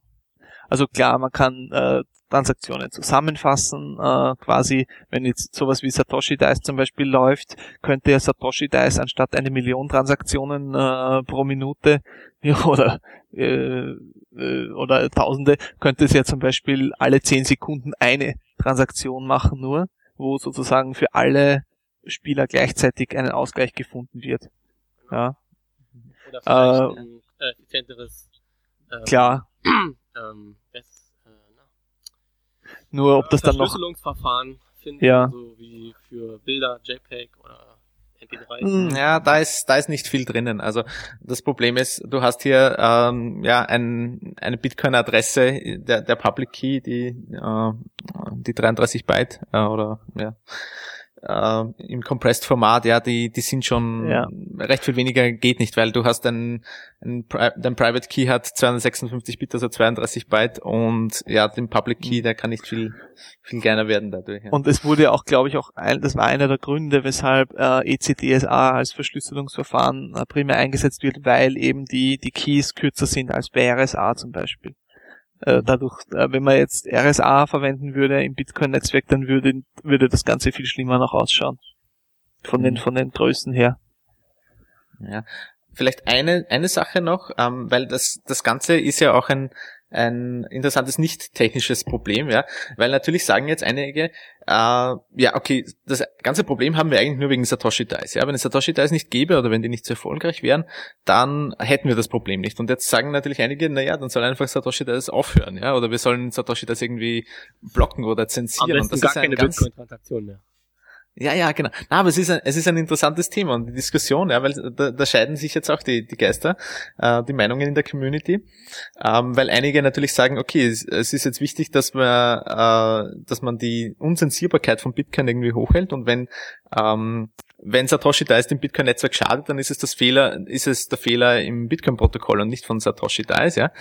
Ist natürlich ein Ansatz. Auf der anderen Seite ist es irgendwie auch so die Frage, ja, ähm, Satoshi Dice nutzt jetzt einfach eigentlich nur den, äh, die Startup-Phase von Bitcoin, wo die, der Incentive durch den Block Reward noch sehr hoch ist und wo noch nicht so ein, so ein Markt um die äh, um die Transaction Fees da ist. Das heißt, äh, viele sagen jetzt, ja, Satoshi Dice verbrennt jetzt einfach irgendwie das Startkapital von Bitcoin. Ja? Ähm, und das ist natürlich auch ein, ein Ansatz, ja, dem ich durchaus auch was abgewinnen kann. Aber es ist, es ist eine schwierige Sache. Also wo, wo zieht man da jetzt die Grenze? Ich, ich bin der Meinung, dass äh, wenn ein Regelsystem so wie Bitcoin da ist äh, und es wird benutzt von Satoshi Dice, ist es nicht die Schuld von Satoshi Dice, das zu benutzen. Also ich empfehle niemandem, das zu gamblen oder irgendwas, aber es ist halt da, es wird benutzt und äh, es ist halt vielleicht ein bisschen so wie ein Stresstest zu sehen, weil Ja, ja, durchaus, aber auf der anderen Seite ist es, ist Bitcoin auch irgendwie so ein, so ein, äh, so ein Common, ja, so ein, ein Gemeingut. Äh, wir haben das Protokoll, wir haben die Infrastruktur und äh, Satoshi Dice nützt das jetzt über Gebühr. Das ist, steht außer Frage. Du kannst natürlich sagen, ja, okay, wir haben gratis Trinkwasser für alle, ja. Und, und dann gibt's halt jemanden, der je- jedes Mal immer mit dem Tanklaster kommt und, und, und das Trinkwasser abfüllt, ja. Ähm, ja, natürlich, du sagst, wir haben uns dafür entschieden, dass wir ein Gemeingut gratis Trinkwasser für alle haben, aber dann gibt's jemanden, der das halt massiv ausnutzt, ja. mhm, mhm. Ist dann die Frage, das ist der Tragedy of the Commons, ja, damit musst du rechnen, das haben auch viele immer schon propagiert, also, oder vorausgesagt, dass das bei Bitcoin ein Problem werden könnte. Ähm, ja, und das ist sicher jetzt so eine Situation. Ja, na, ich äh, ja, sehe das äh, eigentlich von der komplett äh, anarchistischen Seite oder äh, eher, eher ähm, laissez-faire-Seite. Ähm, wenn es da ist, dann wird es auch benutzt und wenn's, wenn das ein Problem ist, dann müsste man einfach von vornherein die Regeln ändern oder ne- nachträglich die Regeln ändern. Ist auch zulässig, wenn man sich später anders überlegt. Ja, und äh, so rennt es halt. Und es ist ja, Bitcoin ist ja Zero Trust und dann muss es auch Zero Good Manners bedeuten. Naja, also immerhin müssen sich ja auch alle an die Regeln halten, die das Protokoll vorgibt. Und wenn jetzt jemand versucht, irgendwelche Double Spends zu machen, äh, das würde wahrscheinlich auch nicht gerade positiv aufgenommen werden. Aber was ich nochmal sagen wollte, ähm, zu dieser, ähm, dieser Frage, äh, Satoshi Dice ähm, an die Kette legen oder nicht, finde, ähm, der Ansatz, den du gerade beschrieben hast, äh, stimmt schon, weil knappe Ressourcen vorhanden sind, wie zum Beispiel die Blockgröße, ähm, muss halt mehr oder weniger verantwortungsvoll damit umgegangen werden. Ne? Aber an, auf der anderen Seite ähm, denke ich, gibt es noch viel Luft nach oben und man muss erstmal nach Wegen suchen, die vorhandenen ähm, Kapazitäten auszuschöpfen. Also ähm, ja, zum Beispiel diese Verschlüsselungsalgorithmen, die angeblich äh, keine, kein großes Potenzial bieten oder dergleichen mehr oder vielleicht die Blockgröße hochzusetzen und erst wenn man dann sozusagen an der Grenze des Machbaren angelangt ist, sollte man meiner Meinung nach darüber nachdenken, ähm, die verfügbaren Ressourcen ähm, durch irgendwelche künstlichen Regeln, wie zum Beispiel 10 Sekunden ähm, eine Transaktion mehr nicht, halt ähm, zu reglementieren. Ja ne? Ja, ich glaube, da könnten wir jetzt noch länger äh, da ausführen. Da werden wir jetzt, glaube ich, jetzt erstmal äh, Pa- Pause ich, machen ich sehe und schon, ich seh schon, das wird, das wird diesmal eine, eine zwei Stunden Ausgabe. Also wir haben noch so viel auf der Liste. Ja, ja, ja, ja, da müssen wir auch noch vorwarnen jetzt schon. ja also schon, schon jetzt mal vielleicht auf doppelte Geschwindigkeit hochschalten, wenn ihr den Podcast ab, äh, jetzt anhört. Ähm, ja, gut. wa- Was haben wir als nächstes? Ähm, Was haben wir? Wir haben haufenweise News Stories zum Thema Bitcoin äh, Preisrekorde. So, Sollen wir da sowas einen kurzen Überblick liefern? Oder was ist euch besonders im Kopf hängen geblieben von den vielen Stories? die es so gegeben hat. Sagen wir mal so. Also von den, von den Preisrekord-Stories jetzt mal. Also mir ist speziell aufgefallen, dass auf Reddit, äh, auf Reddit News, das ist äh, eines der größten Subreddits, ähm, äh, die, die Bitcoin Story, Bitcoin Currency up almost 280% against the dollar since January, ähm, dass die auf, äh, in der, auf der Top-Position auf Reddit gelandet ist für einige Stunden, hat dann auch über 1000 Kommentare von diversen äh, Leuten nach sich gezogen. Die hat dann verlinkt auf eine CNN-Story. Ich weiß nicht, ob die überhaupt jemand gelesen hat von den Leuten, aber es wurde kräftigst diskutiert äh, und äh, der Bitcoin-Bot ist heiß gelaufen mit äh, Tipps und so weiter. Also das äh, war auf jeden Fall bemerkenswert mal. Muss ich gleich mal nachlesen. Wo gab's die nochmal? Ähm, wie kann ich die finden? Äh, ich poste dir den Link und äh, wir geben ihn auch in die Show Notes. Mhm. Ja, also einige haben das ja auch so geframed, äh, vor allem der, der Max Kaiser auch, dass das ja, wie ihr wahrscheinlich auch schon gehört habt, der Dow Jones jetzt massiv eingebrochen ist in der letzten Woche, also um über 40 Prozent in einer Woche. Ja, genau. Allerdings natürlich nur, allerdings natürlich nur, wenn man das Ganze in Bitcoin äh, misst oder Bitcoin gegenüberstellt. Ähm, ja, also eine andere, ähm, ein anderer Aspekt ist, dass Bitcoin ja jetzt auch in dieser Woche erstmals die halbe Milliarde ähm, US-Dollar an Marktkapitalisierung durchbrochen hat, was auch ein ziemlicher Meilenstein ist. Ähm, und dem gegenüber wieder gestellt ist, das äh, ist vielleicht auch interessant, dass das entspricht allerdings weniger als fünf Stunden der Staatsanleihenkäufe der, der US Federal Reserve momentan, die ja äh, 85 Milliarden Dollar pro Monat momentan äh, in den Markt pumpen. Und ja, also das heißt, in weniger als fünf Stunden haben die, haben die die halbe Milliarde ähm, Ja. erreicht. Ja. Es hat ja auch irgendjemand das Gerücht gepostet, dass Ben Bernanke zum Thema Bitcoin befragt wurde, was glaube ich nicht stimmt. Äh, Okay. Und äh, ja, ich habe mir gedacht, das wäre sehr nett, wenn Ben Bernanke ankündigen würde, ab sofort ähm, ja diese ganzen Milliarden, also dass er jetzt zwei Milliarden Bitcoins jeden Tag ankaufen wird. um, um also um um die um das eigen also quasi so wie die Hauspreise zu stützen, werden jetzt die ähm, den Net Worth von äh, von Entwicklern, Informatikern und männlichen 32,7 Jahre alten äh, Leuten gesteigert und das Ganze wird dann auch äh, ein Trickle-Down nach sich ziehen zu den Leuten, die früher als Upper und Middle Class bekannt waren. Das ist gut, ja. Halte ich allerdings auch eher für ein Gerücht, aber ja. Wäre ein, schlecht, ein ja. tolles Gerücht, ja. Wäre ungefähr nach der gleichen Logik, mit der auch andere Fed-Aktionen gestartet werden. Also es würde schon passen. Genau, ja. Ja, ähm, also wir haben sehen nicht nur einen großen Anstieg im Bitcoin-Preis, sondern spiegelt sich auch wieder in genereller Popularität. Natürlich korreliert das immer stark. Also auch die ganzen Medien-Stories drüber. Ähm, Google Search Trends für Buy Bitcoins ist wieder auf, ein, auf einem All-Time-High. Also da hatten wir in der letzten Woche wieder einen 30-prozentigen Anstieg ähm, zum vorhergehenden All-Time-High, äh, was doch relativ beachtlich ist auch. Ähm, ja, ein, wie gesagt, Max Kaiser hat, hat ein auch wieder sehr enthusiastisch über Bitcoin berichtet, äh, über Being a Bitcoin Millionaire. Ähm, ja. Ah, ich weiß nicht, hast du, hast du die Story gesehen oder habt ihr sie gesehen? Den Kaiser Report? Äh, ja. der in der Kälte gedreht wurde oder Genau, so. ja. Ja. Mhm, ja. ja, ja, das war Was super. passiert? Ich habe ihn, ich hab ihn noch nicht gesehen.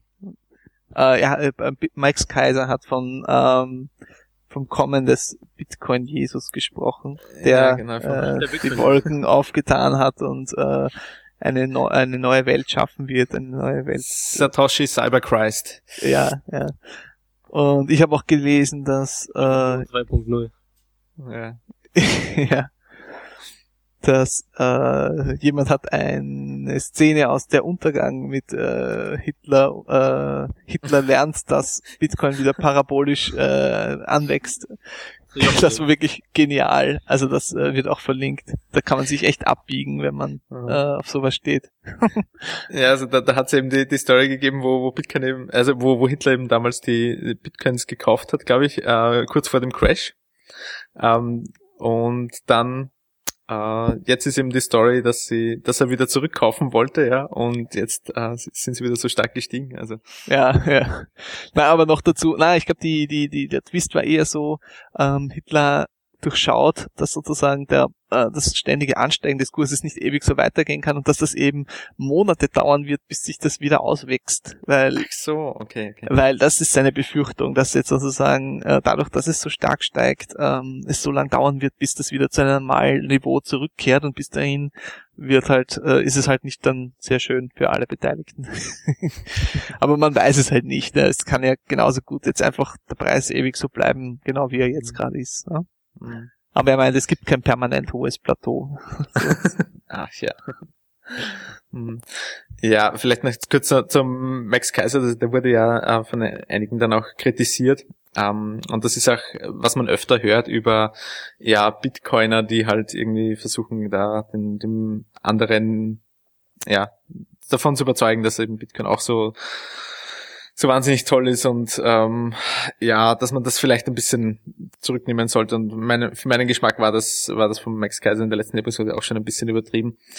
Ähm, ja, es ist schön und es ist schön, sich darüber zu freuen, wenn, wenn Bitcoin wächst, aber auf der anderen Seite, wir stehen immer noch irgendwie ziemlich am Anfang. Bitcoin hat noch genügend Probleme und es ist jetzt äh, es bei Leuten, die Bitcoin nicht kennen oder nicht viel damit zu tun haben, wirkt das oft auch eher negativ, wenn dann, äh, wenn die Leute so enthusiastisch rüberkommen und äh, vor allem, wenn sie, wenn man weiß, dass sie selber drin investiert sind. Also das, das schaut dann wieder sehr nach Pyramidenspiel oder ähnlichem aus, ja. Ja, ja.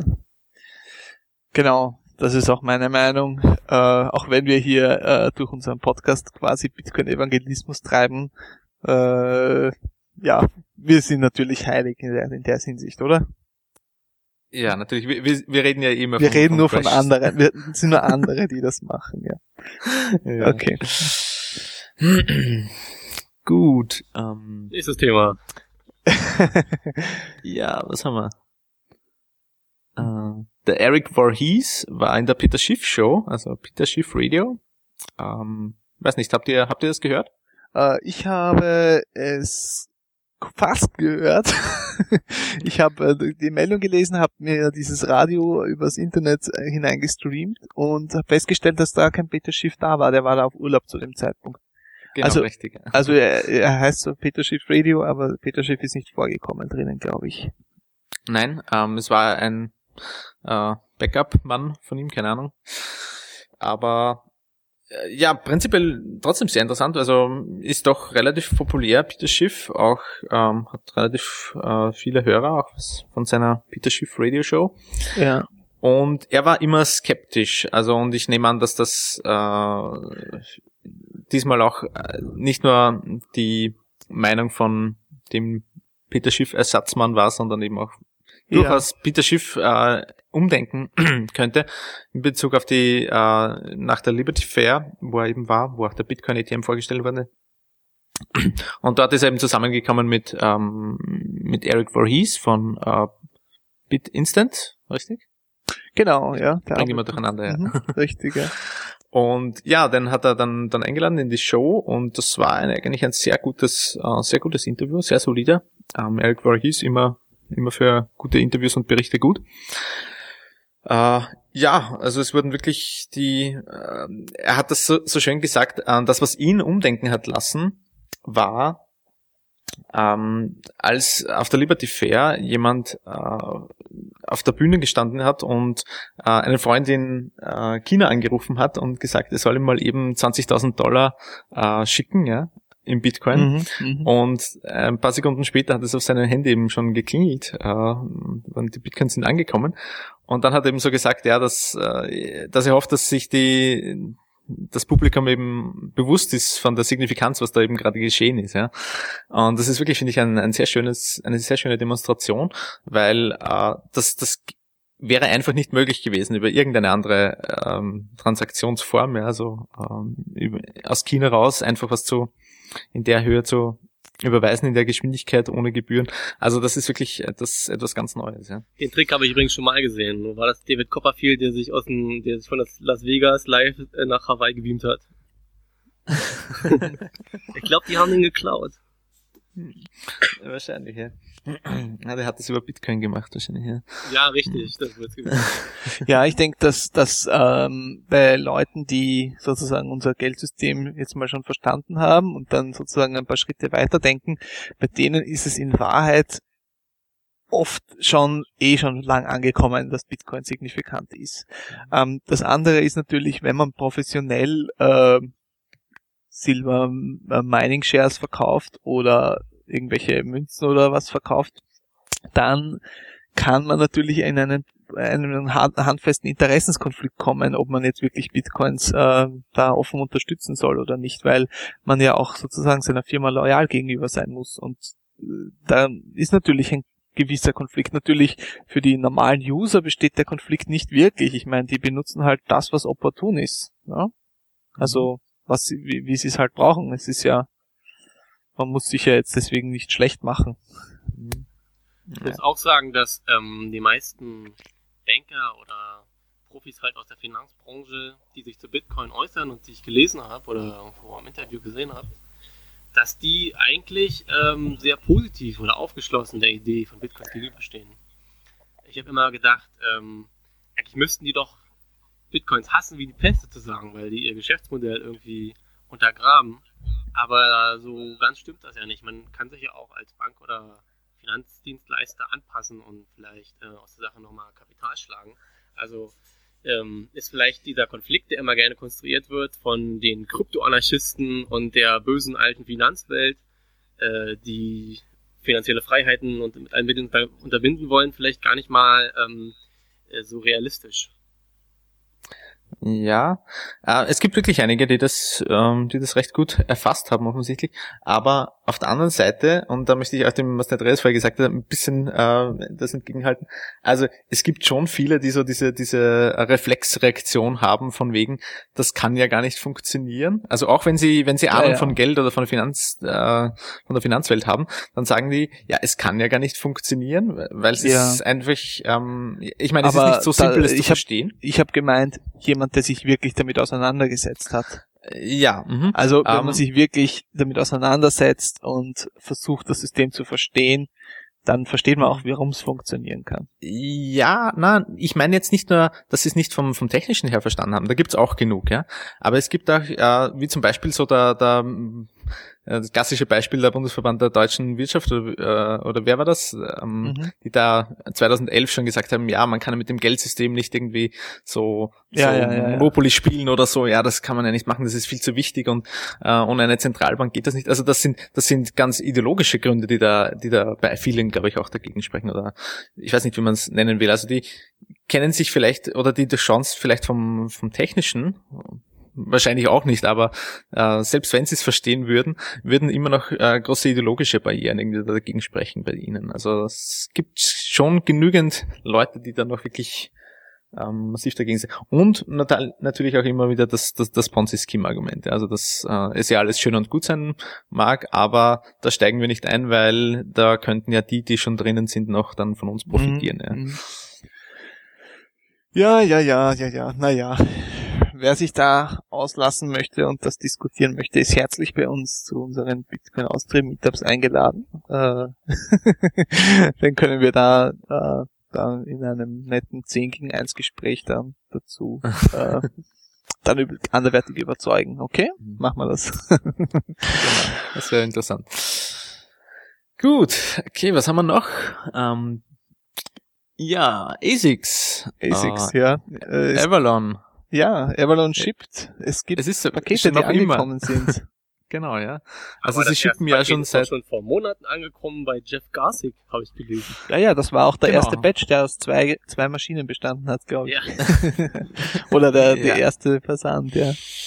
Ja, also sie schippen jetzt schon seit zwei Monaten, ja. Und jeden Monat ein. Ja, aber es gibt jetzt wirklich äh, viele Leute, die gepostet haben. Also mhm. ich habe zumindest ähm, drei oder so Postings gesehen von Leuten, die bestätigt haben, dass sie Pakete bekommen haben. Von genau, äh, und zwar nicht nur in den USA oder China, sondern auch in Europa durchaus, ah, in Deutschland. Mhm. Mhm. Ja, also ähm, es ist so, wenn ihr bei Avalon am Anfang bestellt habt, dann habt ihr wahrscheinlich schon äh, eine Tracking Number oder was bekommen oder könnt in Kürze äh, mhm. loshashen.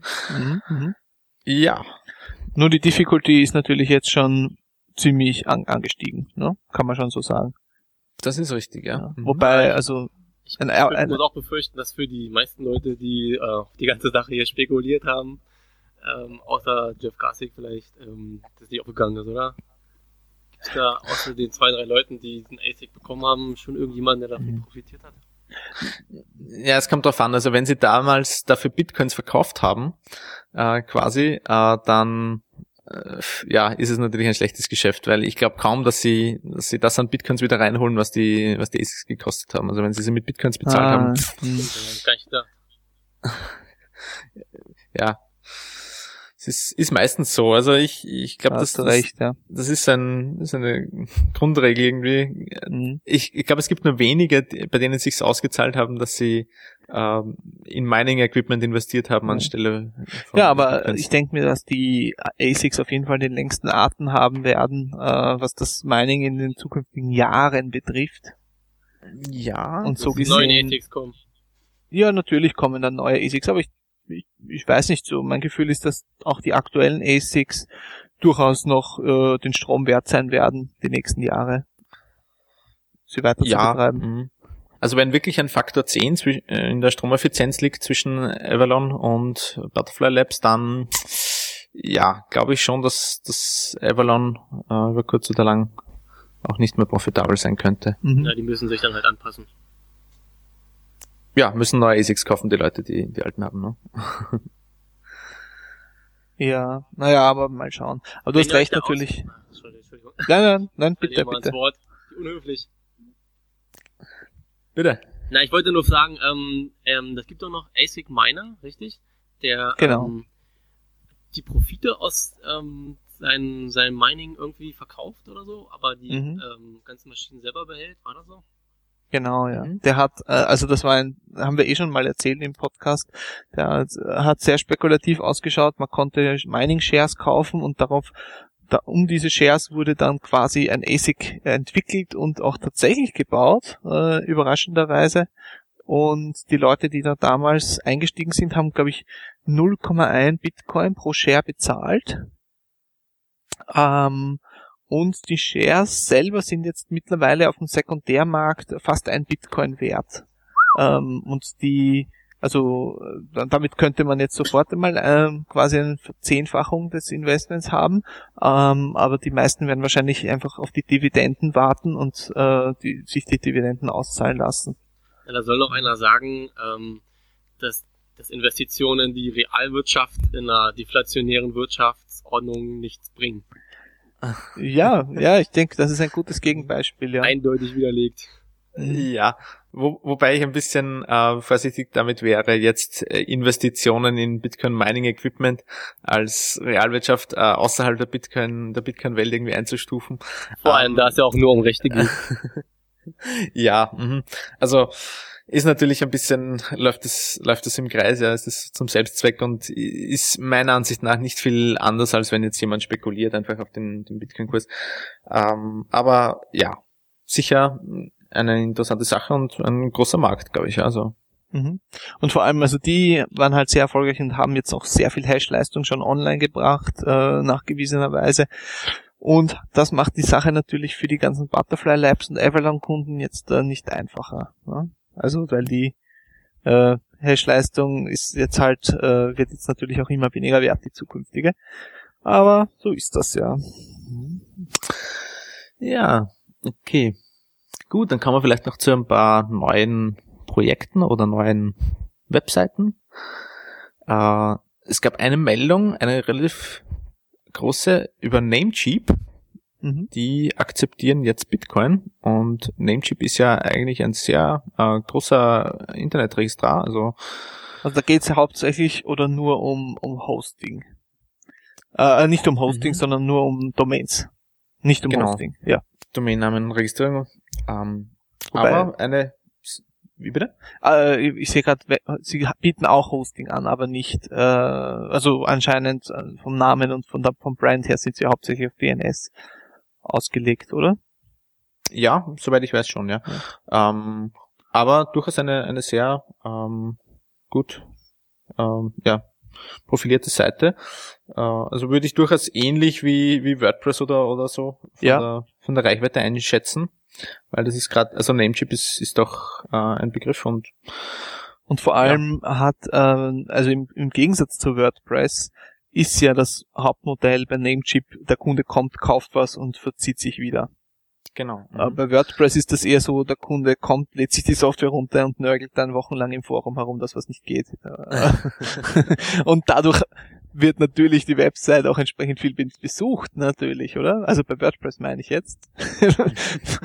Aber ja, Und interessanter- interessant ist, ist vielleicht, dass bei Namecheap dann der ähm, Umsatz viel höher ist als bei WordPress. Ja, ja, genau, das meine ich, ja. Mhm. ja. Und wenn man jetzt die Namecheap- Namecheap-Seite anschaut, wird aktuell ungefähr ein gutes Viertel äh, des Bildschirmplatzes für dieses Bitcoin-Announcement auch benutzt. Also da steht dann groß Namecheap now accept- accepting Bitcoin Payments. Das hat ja, ähm, Äh, ich weiß nicht mehr, wie es genau heißt, ähm, der Admin von 4chan.org auch gemacht. Unter jedem, äh, ich glaube unter jedem Post oder so, hat er, als er Bitcoin akzeptiert hat, so, eine, so ein Banner eingeblendet. Ich Mhm. frage mich ehrlich gesagt, was daraus geworden ist, ob das viele ähm, Leute zu Bitcoin konvertiert hat. Äh, auf 4chan glaube ich nicht, weil 4chan war ja einer der Brutstätten des Bitcoin-Hypes schon 2011 und auch immer wieder danach. Also ich glaube, dass die meisten 4chaner schon äh, unabhängig äh, von dieser Donation-Möglichkeit schon auf Bitcoin gestoßen sind. Da freue ich mich ja auf die nächsten Memes. ja. Ja, Nicht mal lange Ja. dauern, bis wir überschwemmt werden. Ja.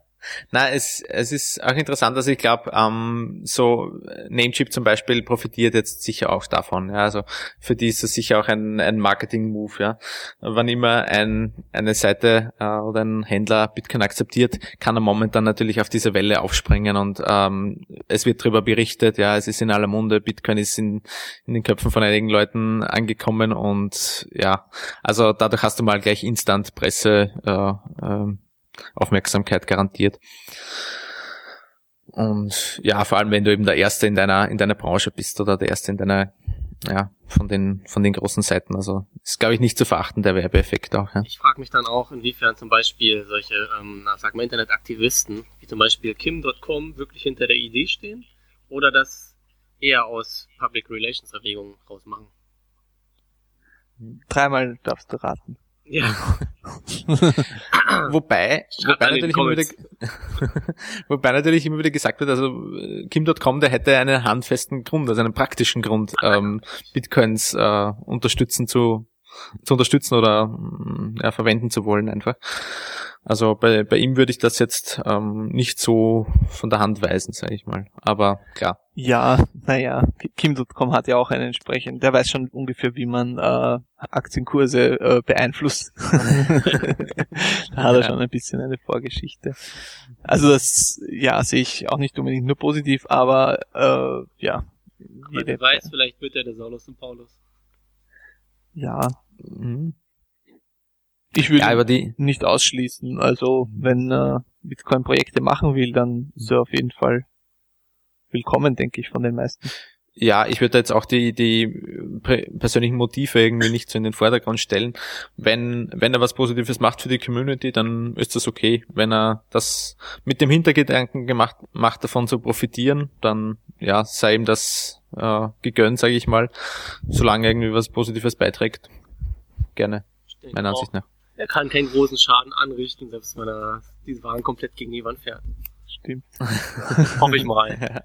Ja, na, er, hat ja auch, man kann schon sagen, man kann, er hat was beigetragen. Man kann jetzt bei Mega mit Bitcoins schon äh, diese Premium-Accounts kaufen. Und er hat natürlich Ja. für einen gehörigen PR-Aufmerksamkeit auch gesorgt. in seinem Announcement.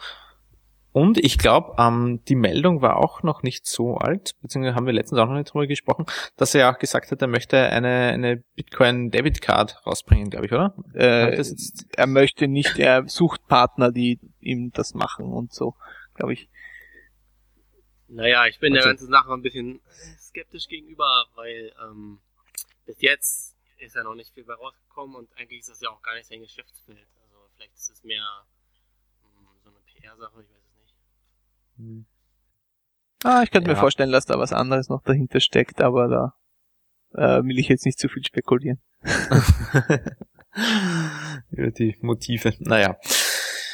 Okay, sei es wie es sei. Äh, wir haben noch ein paar Meldungen. Äh, eine neue Seite, auch ganz interessant meiner Ansicht nach, bitsband.net.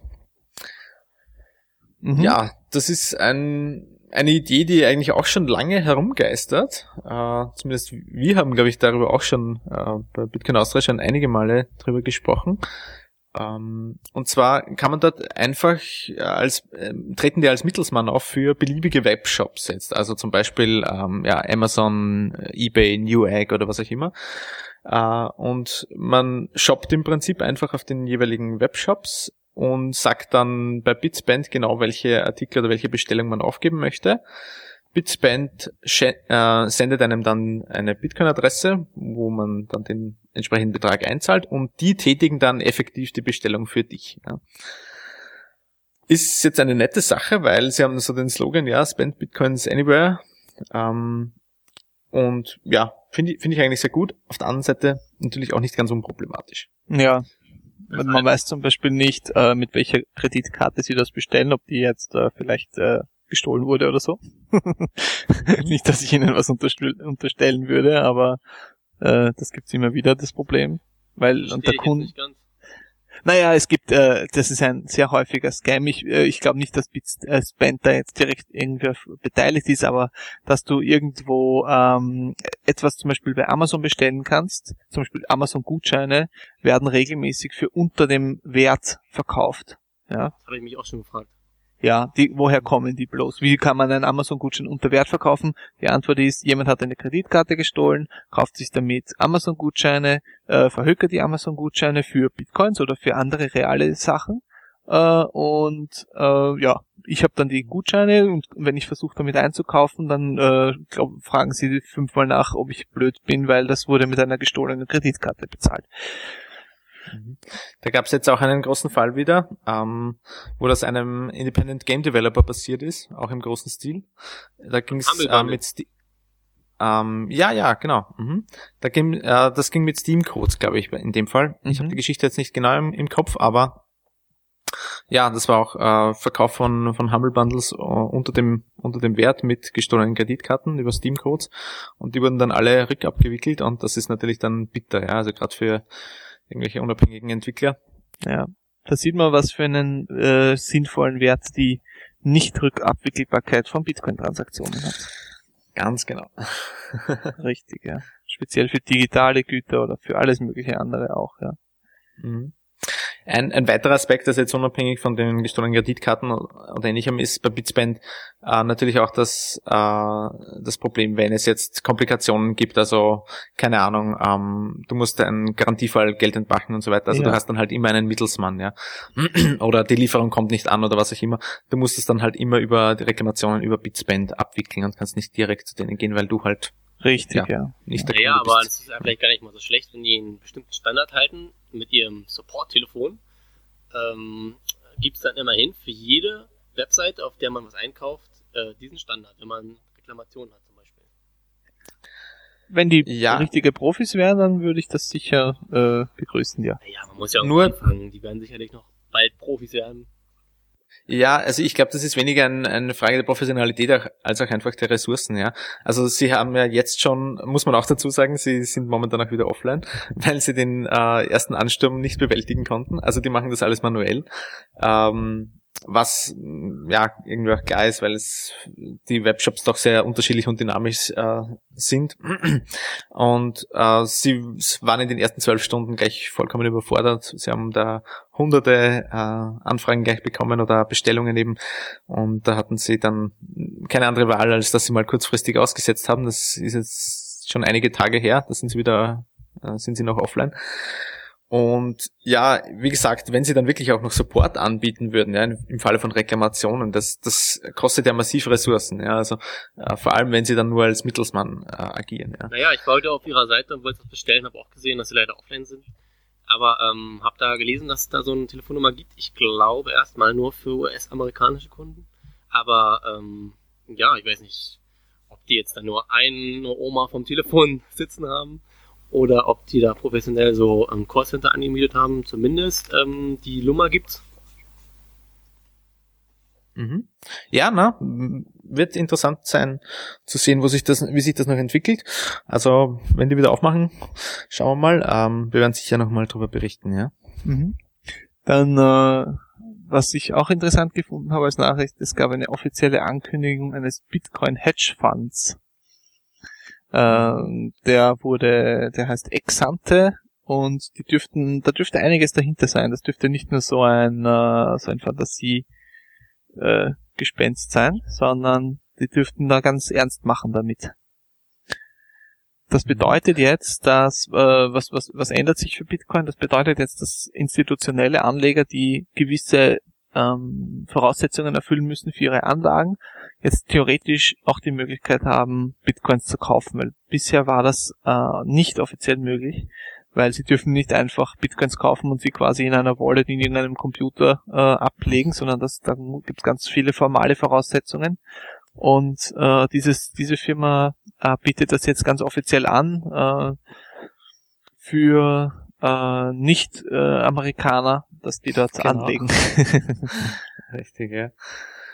Man muss vielleicht dazu sagen, äh, ursprünglich wurde das schon im Oktober äh, angekündigt. Also sie haben schon angefangen im Oktober. Ähm, aber ja, sind erst jetzt so richtig in die Gänge gekommen und haben auch jetzt erst begonnen, das wirklich zu, zu vermarkten und ähm, ja. Äh, schauen wir mal, wie sich das entwickeln wird. Es ist, äh, die haben sicher einiges Kapital auch hinter sich. Und ja, gerade für größere Investoren sicher eine Option, ja. Mhm. Mhm. Ähm, Frage stellt sich eigentlich, warum das nicht schon längst mal irgendjemand gemacht hat. Ankündigungen gab es ja schon einige. Ja, es ist halt nicht so trivial, glaube ich, bis man das rechtlich alles richtig hingekriegt hat und so. Ja, das stimmt wahrscheinlich. Und ich ja, glaube, es ist auch kein Zufall, dass es gerade auf Malta stattfindet.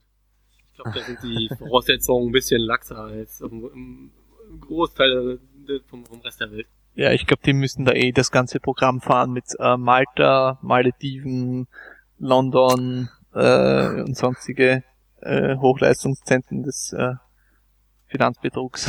genau, ja. ah, ja. Okay. Na, wenn wir sehen, ja. Gut, ähm, wie schauen wir sonst aus? Ich glaube, wir haben, haben relativ viel. Ähm, BitPay, BitPay noch. Ich weiß zwar nicht ganz genau, was da dahinter steckt, aber es kommt Amazon in, in, dem, äh, in der Bezeichnung vor. genau, richtig, ja. Ähm, Fulfillment bei Amazon, glaube ich, das ist eine Option, wo du Amazon quasi das, äh, das Payment abwickeln lassen kannst als Händler. Und na Moment, das Payment oder was? Oder wie? Ja, ja. Mhm. Aha. Und BitPay hat jetzt eine, eine also das ist so ein, so ein Dienst von, von Amazon, also so ein standardisierter Dienst für, für, für Anbieter, für Händler. Und äh, da kannst dahinter stecken dann aber dann noch mehrere Zahlungsdienstleister, also eben zum Beispiel äh, BitPay jetzt auch. Ja. Das heißt, äh, du kannst dann, hast dann als Händler die Wahl, du sagst, okay, du akzeptierst die und diese Payments, ja, die eben bei diesem äh, Fulfillment bei Amazon oder wie das heißt, äh, Angebot dabei sind. Und somit kann jetzt ein Händler, der jetzt auf, auf, auf Amazon anbietet, ähm, im Prinzip sagen, er akzeptiert Bitcoins über BitPay. Aha, okay. Aber nur, aber nicht direkt auf der Amazon Homepage, oder? Also, sondern nur äh, im, im Kontext einer eigenen Homepage. So war, das war mein Eindruck. Nein, ich glaube, das geht durchaus auch über Amazon bzw. Amazon Marketplace. Zum Beispiel das Bitcoin Magazine macht das jetzt angeblich so. Ähm, ich schaue mal nach. Wenn ich jetzt bei ähm, Amazon äh, das Bitcoin Magazine. Das Magazine hat ja schon ähm, seit ein paar Monaten, glaube ich, die ähm, Logistikzentren und die Infrastruktur von Amazon benutzt für die Auslieferung in ähm, Großbritannien und USA. Und ich glaube, was ist Neues, das stimmt, ist diese ähm, Zahlungsabwicklung. Genau. Also ich habe es jetzt gerade vor mir, wenn ich jetzt äh, das Bitcoin Magazine, äh, die siebte Ausgabe zum Beispiel, bestellen möchte, dann habe ich hier, also Seller ist Coin Publishing LLC und drunter steht Fulfillment bei Amazon. Und wenn ich das jetzt äh, Schauen wir mal, ob das funktioniert. Bestellst du mal? ich versuch's, ja. Mal gucken, wie lange es dauert, äh, bis es ankommt, ob wir das jetzt noch erleben. Äh, ja. Ah, okay, na, das, das funktioniert jetzt leider nicht. Hm. Okay, äh, egal, kann ich mir dann nachher nochmal anschauen. Aber prinzipiell äh, ist das, glaube ich, eine sehr tolle Sache, ja, weil jeder, der bei Amazon verkauft äh, oder Amazon Marketplace, kann dadurch ganz einfach Bitcoins akzeptieren. Ja. Also, ähm, ich muss noch mal kurz nachhaken. Wie war das jetzt? Ich als Händler biete meine Bücher von mir aus auf Amazon an und äh, ein Buch kostet von mir aus 50 Dollar. Und wenn jetzt ähm, äh, Herr XY mein Buch kaufen möchte, dann bezahlt der, ähm, also Amazon treibt dann auf den gewöhnlichen Wegen halt äh, das Geld ein, zum Beispiel Lastschrift nehme ich an, und zahlt mich dann als, als Händler in Bitcoins aus über BitPay. Uh, ja, es steht dann BitPay dazwischen, ja. Also das, die machen dann das eigentliche, äh, den eigentlichen Zahlungsverkehr, den Zahlungsabwicklung. Aber du kannst das ganz normal über, über Amazon kaufen und dann eben auswählen, dass du Bitcoins kaufst. Also, wie gesagt, ich habe es jetzt selber leider auch noch nicht probiert. Dabei, vielleicht schaffe ich es noch. Also wenn wir noch ein Thema dazwischen machen, kann ich das dann noch einmal bestätigen.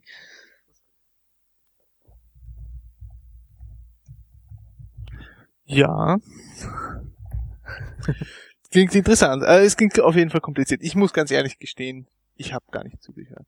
ich habe die Meldung auch nur mit einem Auge gelesen. Ja, aber ja, klingt auf jeden Fall nicht schlecht, falls jemand äh, Erfahrung damit hat. Immer nur her damit Feedback dazu. Ja, ich glaube, ich glaube, wir haben auf jeden Fall einen neuen Längenrekord heute unserer mhm. Aufnahme. Sind vielleicht schon durch, haben wir schon alles. Jetzt sind wir gerade so richtig in Fahrt.